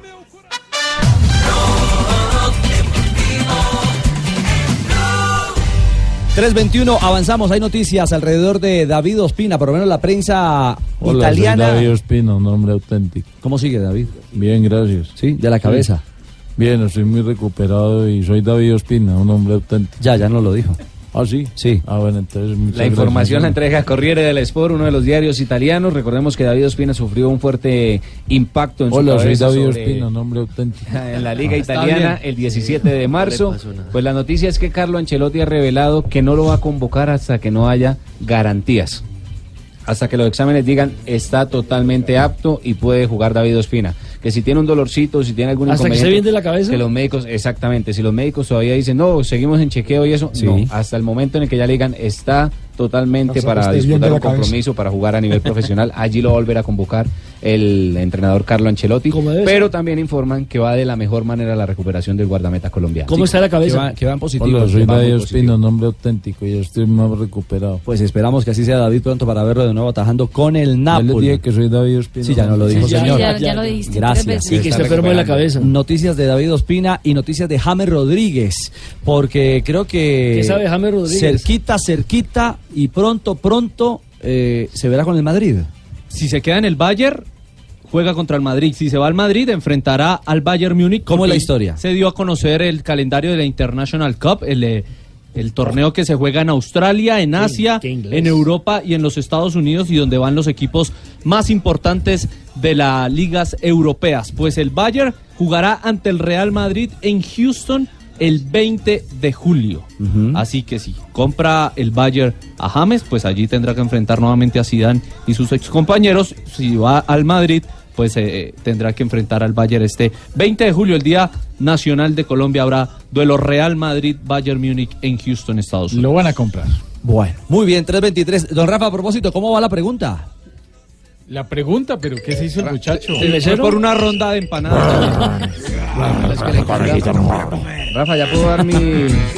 Sí, sí, sí, ahora sí, ahora sí, Sachina. a ver. Entonces dice, en un partido de fútbol es agredido el árbitro principal y este no puede continuar. ¿Quién lo reemplaza?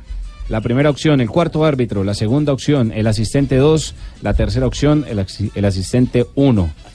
Y la última opción, ninguna de las anteriores. Bueno, ¿cuál es su voto? A ver, Para mí, eh, ninguna de las anteriores. Ninguna de las Para mí la- anteriores. el partido termina allí. No sé si esté de pronto... La, la- la votación va así, mire, reglamentariamente. 66% para el cuarto árbitro, el 2% para el asistente 2, el 18% para el asistente número 1 y solamente el 14% para ninguna de las anteriores. Es que tiene, tiene trampita, tiene cascarita la pregunta. No, no, no. No, había que, Sí, había que leerla con atención, con mucho cuidado. Siempre, siempre uno tiene que leer con atención. Tiene cascarita. Sí, es cierto, tiene Ay, cascarita. pero ya, ya. Ah, la, la- la- la culpa es del que hace la pregunta. No, Ya, ¿Cómo ya, va, no, cómo no, va no, la, para la votación? nada, ah, ya lo, ya tiene- lo sí, dijo ya, Jonathan, perdón. Sí, sí, ya, ya, ya lo compartió Jonathan. 1477 votos en este momento. No sé si va a decir la respuesta ya o más adelante. No, más adelante. Ok, más Bueno, entonces Sí, que sigan votando adelante. pues. Sí, sí, eh, pueden Cuando votar llegue a en- 3.000 votos. El cuarto árbitro, asistente 2, asistente 1 o ninguna de las anteriores. Muy bien, eh, 324. Hablamos de Selección Colombia Sub-17. La cosa eh, no salió no salió bien eh, frente a los uruguayos. Segunda derrota. Venía Colombia de caer frente a Argentina. Segunda derrota. Un equipo al que le falta gol. ¿ah? Qué mal Sí, endémico tenemos con Sí, las que- categorías menores. Porque la sub-20 tuvo el mismo problema. El mismo No problemita. Exactamente. Pero será problema de los jugadores o de la escogencia de los jugadores. Para mí es un problema de estructura. Primero porque no hay una política clara para manejar desde la cabeza de divisiones inferiores. Yo sé que Peckerman nos dio la clasificación a los campeonatos mundiales, pero no creo que haya metido la mano en tema de inferiores. Nunca la metió. Lo segundo, no me parece respeto el concepto de cualquiera de mis compañeros, Tranquilo, pero no me parece que un técnico que está en pleno proceso de formación vaya a tomar las riendas de una selección. Yo creo que un técnico experimentado es el que tiene que ir, seleccionar, tiene buen ojo, tiene la experiencia para poder manejar un equipo o un grupo joven y enseñarles. Y estos técnicos nuevos que tienen también la posibilidad o que tienen el deseo o que tienen la oportunidad también de formarse, tienen que ir como asistentes. Pero, no pueden ir a No, experimentar pero es que de pronto técnicos se lo dan nuevos porque tiene en torneos experiencia en nuevos. cantera, no. De pronto le dan la, Sí, la no, es que no, el tema de formaciones- Pero pueden ir como la formación asistentes. del. Cárdenas trabajó en el Cali mucho tiempo. El Muchis toda la vida prácticamente Sí, ha trabajado en el. Deportivo Cali en la formación. Claro. Yo pienso que el, pro- el problema es por otro lado. No, pero es que mire, cuando se habla de formaciones, los cuerpos técnicos se conforman técnico, asistente, preparador físico y preparador de arqueros. ¿Y dónde queda el preparador de los delanteros? No hay, no hay. La Hoy gran pelea que tiene Aristizábal. Mire, si hacemos un comparativo, digamos, para tomar como, como, como ejemplo lo que pasa en la Liga y en el torneo Águila, hoy el Deportes Quindío tiene a Rubén Darío Hernández trabajando con Alberto Suárez en el tema de definición. Como entrenador de En el delanteros. Boyacá Correcto. Chico es el Tigre Castillo. Y en Nacional está Jaime Pavón. En Santa Fe en un Ah, momento Uy, determinado estuvo el tren ¿Dónde está el. Tigre Castillo que yo quiero ir al, al curso? Bueno, pero que- Santa Fe está Nacional- Leiter en Preciado hoy. En Nacional está Jaime Pavón, pero él no fue atacante. Rafa, Uy, pero- ¿Cuántos con goles con No se vaya tan lejos. Los goleadores de la liga son extranjeros. Los tres primeros. Aristeguieta, Ari- Cano. Aristigueta. Tranquilo, Hágale. Tulio. ¿Cómo es? Aris- Aris- Aristigueta. Aristigueta. Aquí está eso. Ah, si es el estilo suyo, sí es diferente. Pero mire, ese es un elemento para tener en cuenta frente al- a la realidad. Lo cierto es que en Lima, ¿cómo, cómo anda el grupo eh, emocionalmente y pensando en lo que en lo que viene? Don Eduardo Omada, buenas tardes. Eduardo Buenas tardes, Ricardo. Un saludo para ti y para todos los oyentes de Blue Radio. Anda muy bien, anímicamente muy bien los jugadores motivados por enfrentar a la selección de Brasil. Aún Colombia no está eliminada. Ganando seis puntos podrá clasificar sin depender de ningún resultado. Eso es lo, lo importante, que todavía la selección Colombia depende de sí misma.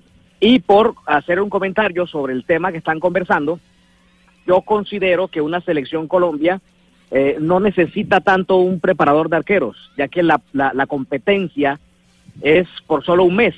En cambio, los equipos de formación sí lo necesitan porque están formando jugadores. A la selección deben llegar ya jugadores eh, con una formación elevada. No está eh, el, cuerpo técnico para, para preparar a un jugador si sabe definir o no. Ya él tiene que saber definir. Ya lo demás será preparación psicológica. Hablamos de Juan David Fuentes. Tiene acento español porque a los cinco años se fue para España, pero nació en Montería, Córdoba. Juega en el Barcelona y así analiza a Brasil, el próximo rival de Colombia. Bueno, yo creo que todavía tenemos opciones de pasar porque tenemos un muy buen equipo y bueno, yo creo que nos falta todavía un poquito de orden y juego por las bandas. Pues estamos jugando mucho por el medio, pero bueno, seguimos la filosofía del profe, que es tocando y creo que nos falta todavía un poco de juego por bandas. ¿Qué han analizado de Brasil? Ya ha jugado dos partidos. Bueno, sí, hemos analizado ya que, que Brasil es, es un equipo muy bueno atacando, pero muy lento en defensa. Los centrales y los laterales yo creo que son un poco más flojitos que los de, los de arriba y bueno, creo que aprovechar, aprovecharemos las bandas y los delanteros corriendo ahí a ganar a, a duelos y si puede ser pues la victoria, que iremos a por los tres puntos. Eche, no joda, Humada. Si te está entrevistando a, un- a la, a la selección Colombia, no mande por allá a España, no joda. No, él lo explicó. No, pero es que, es que, el, es que el señor, el señor es colombiano, es monteriano, para más señas. Pero Eche. hace 10 años vive en territorio Claro. Eche, no joda, se imagina nosotros, Fabito hablando españolete. No, pues si a Ahumada ya, a Ahumada ya habla Oye, cachaco. ya ve, oye tú. yo sí hablo español. Vamos, vamos a servirme las tapas rápido. No, no, usted no habla español, usted habla En vez de castellano. decir- Eche, no jodáis. En vez de decir, en vez de decir hostia, diría butifarra. Bueno, la verdad es que uno de tanto vivir en este, en estas extranjerías, pues se le va pegando el acento y Usted lleva muchos años en Pamplona, Nairo, eso es, es, cierto. entonces eh, a uno se le va pegando un poco el hablado, ¿eh? Eh. Entonces, como Sí, Don claro. Nelson, que no se le ha despegado todavía el tolimense. Bueno, ¿qué le viene a Colombia, eh, Eduardo?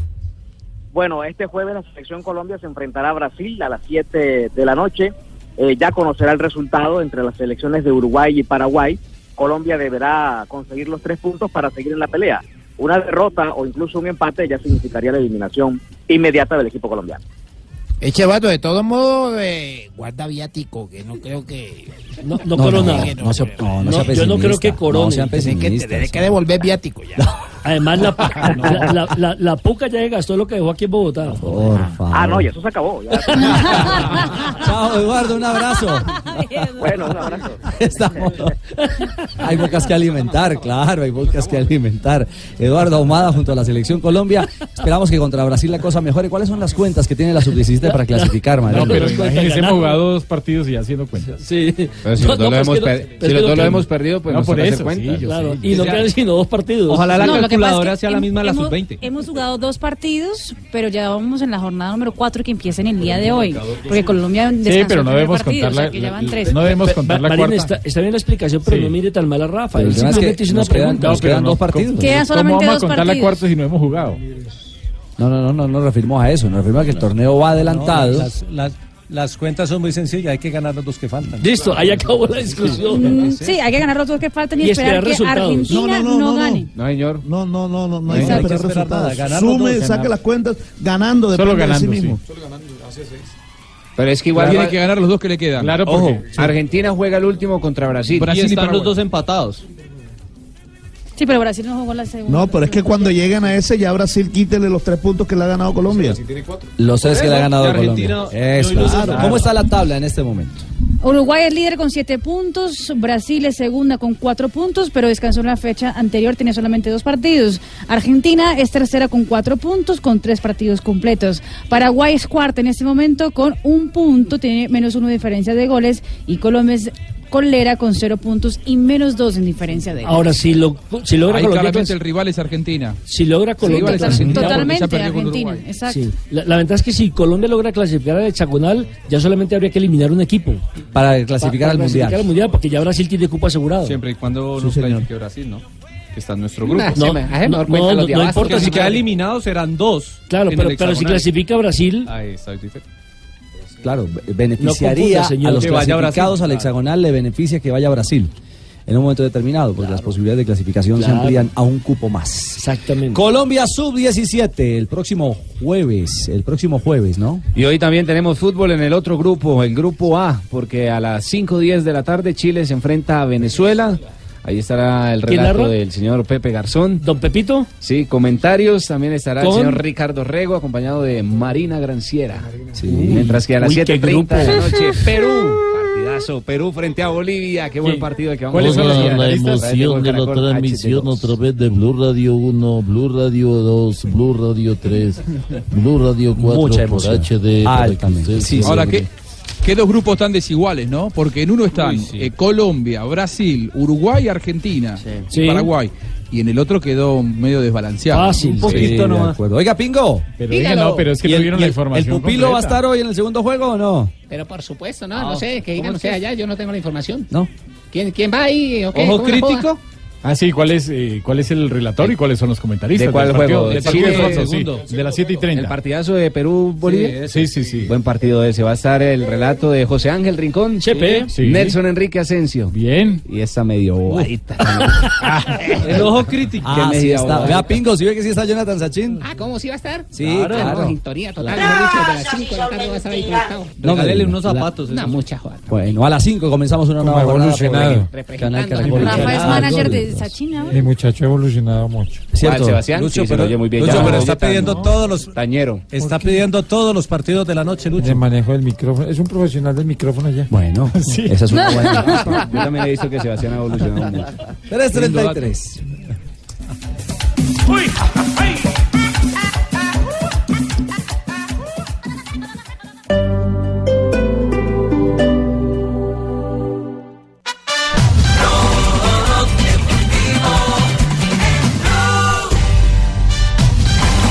...3.36... Hoy Deportes Tolima enfrenta al Atlético.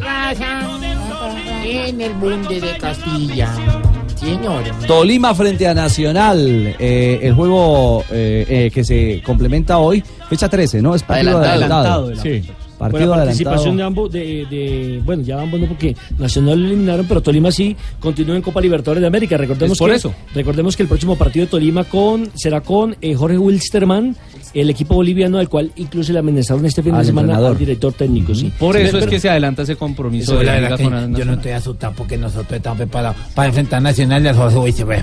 Al Jorge Wilstermann, Así nosotros estamos preparados para afrontar a Nacional y a Jorge Wisterman. Eh, exactamente. O sea, ya tendríamos tres fechas de la jornada número 13. Tres partidos, ¿no? tres partidos. Tres partidos, Sí. perdón, de la jornada número 13. El Cali, que venció 3 Al por Tolima. 0 al Patriotas. Ajá. El de Tolima Nacional y el de Junior Unión. El clásico del que ya hablamos. La gran, eh, digamos, novedad del Deportes Tolima es la ausencia de Albornoz. Recordemos que tiene un, eh, una para por lo menos de un mes inicialmente por fractura de- de, tibia. No, de peroné. De Peronel. Pero sí o pero no. Peroné. Pero- Ah, peroné. Eh, y Ah, ¿qué qué hicieron? bueno, hermano. Pero sí, pero, pero no, se rieron. Tenemos Pero se rieron. Pero se rieron. Cerremos el Tenemos programa. mesero y cuenta Sí, chistes. pero no.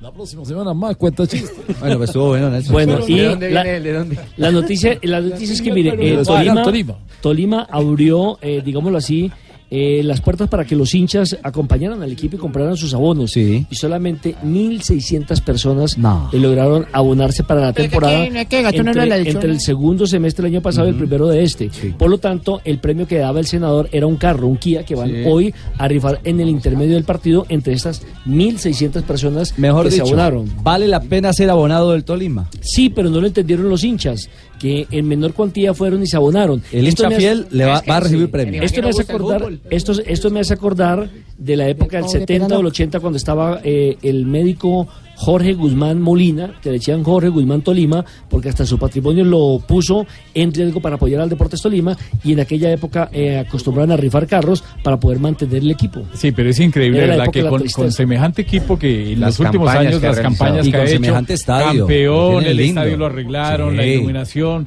todo ese tipo de El cosas. rival. Y la gente Ahora, no va.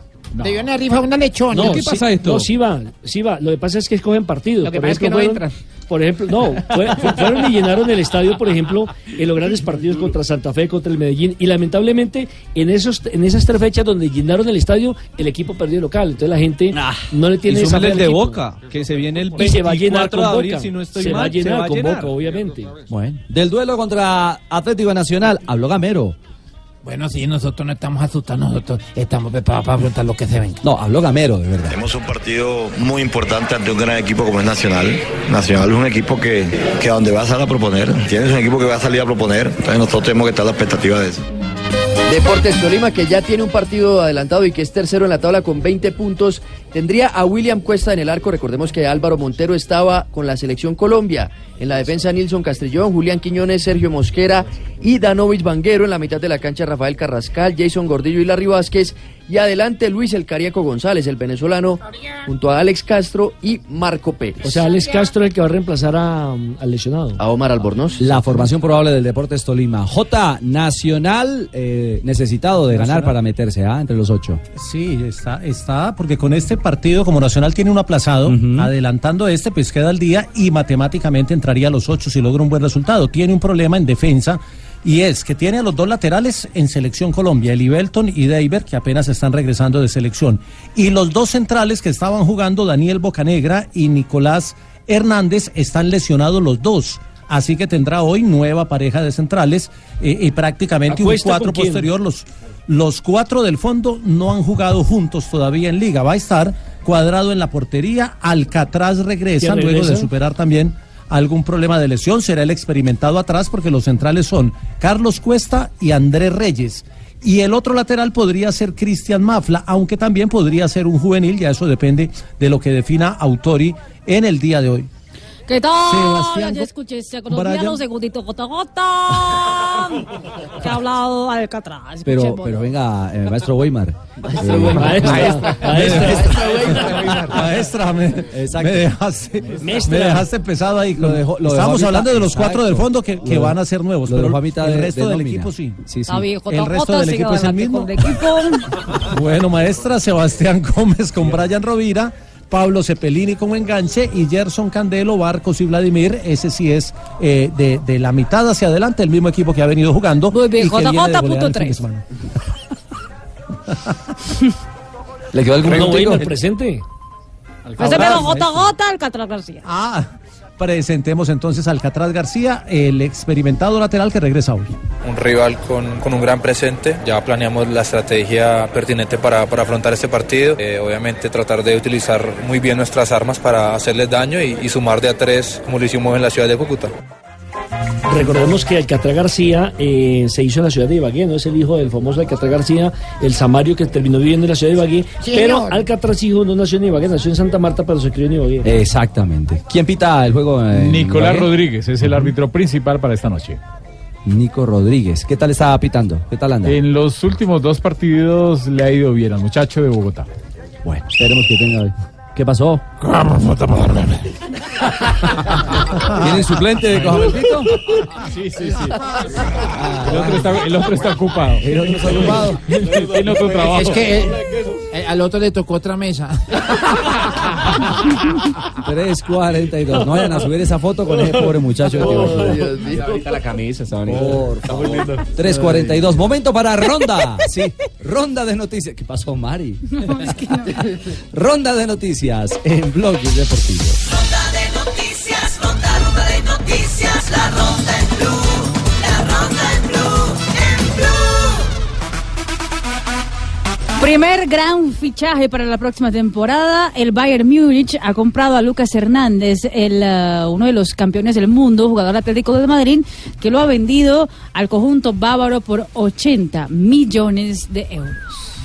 José Mourinho estaría en el radar del Mónaco. El técnico portugués, al parecer, ha estado ya en contacto no solamente con el Mónaco, sino también con varios clubes en Francia, como el Olympique y el Lyon. Ahora la pregunta en Francia es cómo era la relación entre el Tigre y José Mourinho cuando dirigía al Chelsea, donde jugó el Tigre solamente 12 partidos y marcó un gol. Noticias de Independiente Santa Fe para el clásico de mañana ante Millonarios. Por decisión técnica y tercer partido consecutivo no está convocado Johan Arango. Mientras que por tema médico sufrió un golpe en la cabeza en el partido ante el Once Caldas. No está el uruguayo Facundo Guichón. Roger Federer avanzó a cuartos de final del Master 1000 de Miami tras vencer a Daniel Bendelev con parciales de 6-2 y 6-4 y se enfrentará a Kevin Anderson. Información del baloncesto de la NBA, fue retirada la camiseta de Chris Bosh del Miami Heat. El número uno no lo podrá volver a usar ningún otro jugador en la historia de este club. Fue bicampeón con el equipo de Miami y mañana será retirada la del argentino Manu Ginóbili que pasó por los San Antonio Spurs y fue tengo un taladro de multicampeón. esos de Bosch. Cristiano Ronaldo se encuentra en Barcelona realizándose revisión médica. Recordemos que salió con algunos inconvenientes físicos del juego que disputó con la selección lusa en el 1 por 1 frente a Serbia. Se habla que se perderá tres compromisos, pero le alcanzará para llegar al 10 de abril cuando se enfrenten por Champions contra el Ajax con su equipo la Juventus. El próximo sábado el Sevilla de España se enfrenta al Valencia a las 9 y 15, o el próximo domingo, mejor, a las 9 y 15 de la mañana, hora colombiana en el Estadio Sánchez Pizjuán. Hay que estar muy pendientes de ese partido porque podría debutar en la liga el arquero colombiano Luis García que tiene 21 años, mide 1.93. El arquero, el director técnico mejor, Joaquín Caparrós, va a tener que echar mano de él porque el titular, el checo Tomás Baklik, tiene un desgarro en el músculo oblicuo abdominal y el segundo arquero, que es Juan Soriano, fue expulsado en el partido pasado ante el español. Así que podría debutar en la Liga de España el arquero colombiano Luis García. Y a propósito de sábado, el sábado en Filadelfia, en los Estados Unidos, ante la ucraniana Marina Moroz, debuta Sabina Mazo, la pugilista antioqueña que ahora se va a las artes marciales mixtas y que hará parte por primera vez una colombiana en la cartelera de la UFC. Firmó por cuatro peleas. La primera es este sábado. Sabina Mazo ya fue campeona nacional de artes marciales mixtas, de jiu-jitsu, de kickboxing, de Muay Thai y de boxeo y ahora va a la gran carpa de la UFC. Y hablamos de Boca, hablamos de su técnico Gustavo Alfaro. Si el fin de semana Boca vence a Banfield, Gustavo Alfaro estará superando a Carlos Bianchi como el segundo mejor inicio en la historia de Boca en los primeros 13 partidos, quedando solamente por detrás de César Luis Menotti. Boca eh, va a medirse ante Banfield y si Boca gana, Alfaro estará por encima del inicio de Carlos Bianchi. La verdad, nada. Ojalá pueda lograr el, el 50% de las cosas que logró Carlos en este club. Yo digo que las estadísticas, las estadísticas que sirven son las que, las que te llevan a- al hecho del rendimiento cotidiano. O sea, a mí cuando me dicen esas estadísticas, me decían siempre en Huracán, vos rompiste un montón de estadísticas, qué sé yo, porque no sé, hacía 15 años que no se ganaba en tal lugar, 20, no sirve para nada eso. O sea, a mí lo que me sirve son las estadísticas del momento, en, la eficacia del equipo, en el rendimiento, en, las cuestiones que hacen a las cuestiones propias del rendimiento del equipo. En ese aspecto eh, creo que eh, a Carlos no, no le lustro los zapatos. Y atención que el Departamento Médico de Millonarios está a la espera de lo que arrojen los resultados de la resonancia nuclear magnética que le realizaron a Juan David Pérez después de la recaída que tuvo en el partido de- en la ciudad de Ipiales. ¿Por qué apresuran a los jugadores? Ese es un buen tema Es para increíble. tratar. Porque lamentablemente eh, el jugador mm, no estaba 100%, no estaba acto y por eso lo mandan al terreno de juego, se resiente y ahora van seguramente a prolongar mucho más la recuperación del jugador. Estos jugadores vamos a valorar hasta última hora, ¿no? Hoy en la noche haremos una evaluativa de ellos después del video que tenemos con todo el grupo y ya irá al departamento médico si pueden o no pueden los dos, tanto Montoya como Juan David. Tienen una valoración de ayer de resonancia. Hoy vamos a ver qué hicieron y qué define el departamento médico por la noche. Depende de lo que digan ellos, van a estar en el clásico o no va a estar, muy seguramente. La niña es bien, ¿no? Tiene una pequeña golpe ahí, pero un poco mal dormido, diría yo, pero el resto no. Estuvo entrenando súper bien y está muy motivado para el clásico. En la final de bola que se llevará a cabo en Sosa, se vio una linda jugada realizada por Cachete Loro. Quien aceptó en seis oportunidades al turno. Para la final está invitado el candidato Antonio Navarro, pero algunos asistentes dicen que no irán porque lo más seguro es que no de pie con bola. Informó para Hablar Deportivo Lucho, porque el deporte de barrio también hace sudar. Gracias, Lucho. Ronda de noticias.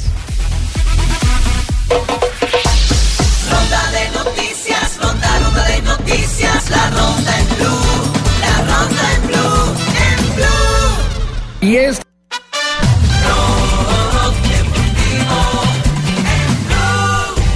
No la pasa bien Reinaldo Rueda en Chile. Vuelve y juega. Empató esta vez eh, frente a los Estados Unidos, pero la prensa le sigue dando con todo. Viene de caer también 3 por 1 en esta fecha FIFA. Cayó 3 por 1 con el equipo mexicano y 1 por 1 frente a Estados Unidos, como se hace referencia. Pero sobre todo le están diciendo que él llegó a imponer el recambio generacional. ¿Por qué sacó Algo que así? Reinaldo Rueda dice que no. ¿Por qué sacó un celular en plena conferencia de prensa y puso una grabación? Pues mire, le preguntaron precisamente por eso, que cómo va a decir ahora que él no va a imponer el recambio generacional si llegó pidiendo o proponiendo eso cuando él se presentó. Y aquí está Reinaldo Rueda la respuesta que les dio a los chilenos. La gente quería borrón y cuenta nueva. La gente por no haber clasificado en ese octubre a- a- al Mundial, toda la gente quería, odiaba a, a todos los jugadores de, de la selección chilena, a todos los que no clasificaron. Entonces, eh, mire, yo digo, Señoras y señores, tengan presentación oficial del director técnico de la Selección de Fútbol de Chile, señor Reinaldo Rueda Rivera. Jorge Cubillos, Fox Sport.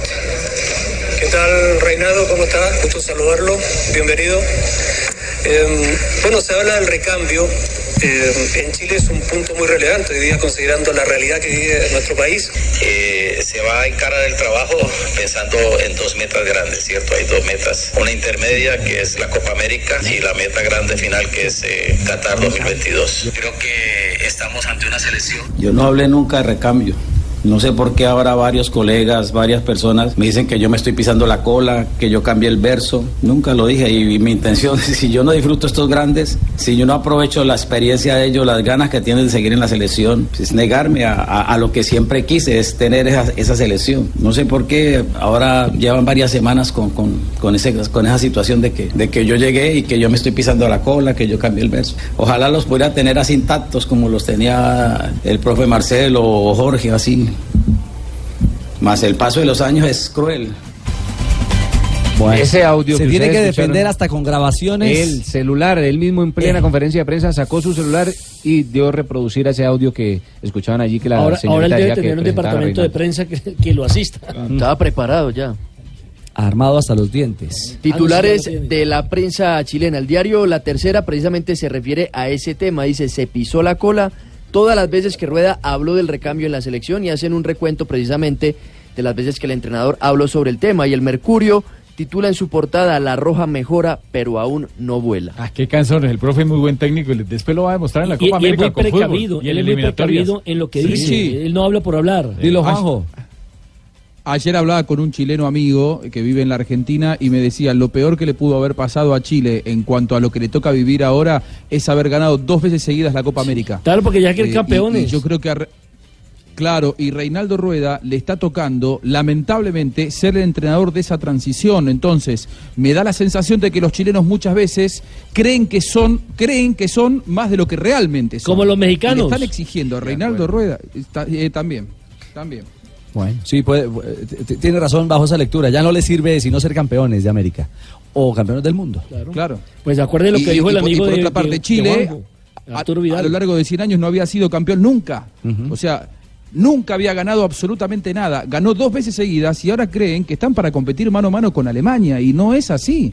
Entonces, eh, lo que le está tocando llevar adelante a, a- a Rueda me parece que es realmente muy difícil y, y bueno, se defiende como puede con uñas y dientes ante una prensa que por otra parte lo subestima y no le cree. Bueno, veremos qué pasa en la Copa América. Si llega hasta la Copa, yo creo que sí, ya. Sí. Ha pasado esta Ah, fecha claro, FIFA, se viene la Copa El América. problema es después de la Copa América. Bueno, depende, depende.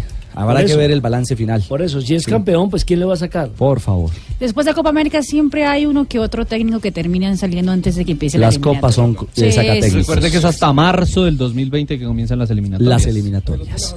357. Don Rafa, la respuesta a su pregunta. Cójame el pito. Uy, Bueno, en un partido de fútbol es agredido el árbitro principal, o sea, el central, y este no puede continuar. ¿Quién lo reemplaza? Las posibles respuestas. La primera, el cuarto árbitro. La segunda, el asistente 2. La tercera, el asistente 1. Y la respuesta correcta es... Aguánteme la- un segundito ahí, si quiere. Ok. Más de 1.500 votos, 65% el cuarto árbitro, 2% el asistente número 2, 18% el asistente número 1 y 14% la que yo escogí, ninguna de las No, anteriores. yo caí en la- yo caí en la cascarita. La respuesta correcta es, Es ninguna de las Ay, anteriores. ah, sí, ¿Por señor. qué? ¿Por qué? Porque si agreden al árbitro, el partido se acaba. Bueno, pero entonces hay una claridad. Si no lo agreden, si no se lesiona, ¿es el primer asistente? Depende. Depende, pero no me daña las, las siguientes preguntas. No le acabe con el, con el kit. la, la- la pregunta de mañana. No le acabe con el kit de preguntas. Sí, sí. Sí, pero si el árbitro principal no puede continuar por una agresión, simplemente el partido se acaba. Muy bien, Rafa. Mil gracias. Mañana esperamos más preguntas en Cójame el Pito. Tiene que pagarme gusto. ¿no? Derecho de autor. Muy bien, señor. 358, Mari, ¿qué pasa en las redes? Que nos comparten la movida de las redes. En la selección eh, de España hay una, digamos que un, como una, una celebración rara entre los jugadores de fútbol. Eh, ¿Un ritual rara? Un ritual, ¿Un sí, ritual? un ritual después de los goles que se hacen en los entrenamientos que la verdad ha llamado mucho la atención y ha sido viral. Sergio Ramos y Munián eh, lo han Muniain. demostrado, eh, Muniain, perdón, lo han demostrado, escúchenlo para sacar conclusiones. Cuidado que viene el tiki. Tiki tiki. ¿Cómo? Miau, miau. Miau, miau. Kiti, kiti, miau, miau. Eso tendrá su misterio. Sí, por dentro. kiti, kiti, miau, miau. Como usted, como usted cuando saque el pito. Eso es chiste interno. Sebastián Villa fue uno de los jugadores más eh, pendientes en las redes sociales durante la gira de la selección Colombia por territorio asiático. Y Sebastián Villa, pues obviamente también le gusta el reggaetón, escuchen. que te vienen dando. Dicen por ahí, a ningún que lo estén arañando. Eso es así, aguacero de llanto es trampa. Lo que no es trampa. La Tiene ritmo, tiene sabor. Anda, sí, pues le compite sí, a Dani sí, Alves, sí. sí. Y también le gusta mucho Carlos Gardel.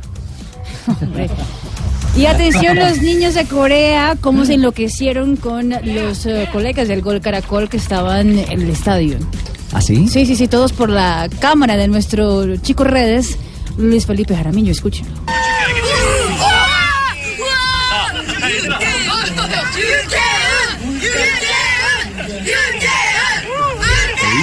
Enloquecidos con los colegas, con Javier Hernández Bonet, con Carlos Morales, Con la voz del con gol en Pedro Colombia. Sarmiento, Juan Pablo sí, Hernández. Juan Pablo Conmigo la gente se enloquece. Sí. Se, se quiere tomar fotos conmigo. y Yo le digo, yo soy Juan Pablo Hernández. Aquí son Chipao Jawin. Muy bien, doña Mari. Mil gracias. Las redes a esta hora en Blog Deportivo. Negrita. Llegué yo. Hola, Ay, ¿Cómo están negrita. ustedes de bellos? Oiga, qué licra linda tiene usted. Eso se llama licra, ¿no? Sí, es un legging. Ah, es un leggings. Legging, leggings. Legging.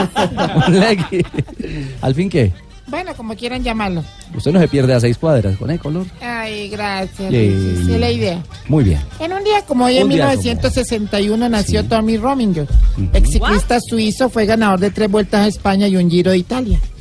Un día como hoy, en 1966, en el sur de Londres, aparece el trofeo de la Copa Mundo que había desaparecido siete días antes. En un día como hoy, en 1986, nació Manuel Neuer, arquero alemán del Bayern Múnich, eh, también internacional y capitán de la selección de Alemania. Campeón del mundo. En 2011, el brasileño Rogério Ceni, el arquero más goleador de la historia, marcó su gol número 100. Fue en la victoria de su equipo Sao Paulo 2 a 1 sobre Corinthians. Y en 2018, España goleó por 6 goles a una Argentina con tantos de Isco, hizo 3, Diego Costa, Tiago Alcántara y el, el Agua Aspas. Nicolás Otamendi descontó Diego. por el conjunto. ¿Cómo? Iago, Iago, Iago Aspas. Ah, pues haga. No, no, que así se llama. Iago. En un día como hoy, eh, le quiero contar que llegó una muchacha y le dijo al esposo, es que de cumpleaños quiero una máquina. ¿Quién le dijo? La muchacha al esposo, "Yo quiero una máquina que pase de 0 a 100 en 4 segundos. Upa. Y ojalá de color azul. Y el tipo le dio una báscula. No. Negrita. Por favor. Chao, negrita. Luego. Bueno. Eh, buenas tardes. Eh, tenemos llamada en Hola, este Richie, ¿me empalme escucha? con Blog Populi. ¿Cómo está? Eh. ¿Se acuerda de mí, el Nobel de Paz? Presidente.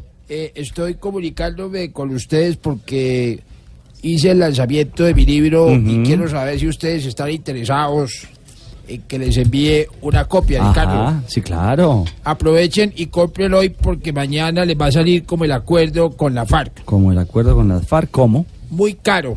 Ah. Saludos, Richie. A todo el Ay, mundo. hueva. Hasta luego, presidente, abrazo. Ay, no, joda.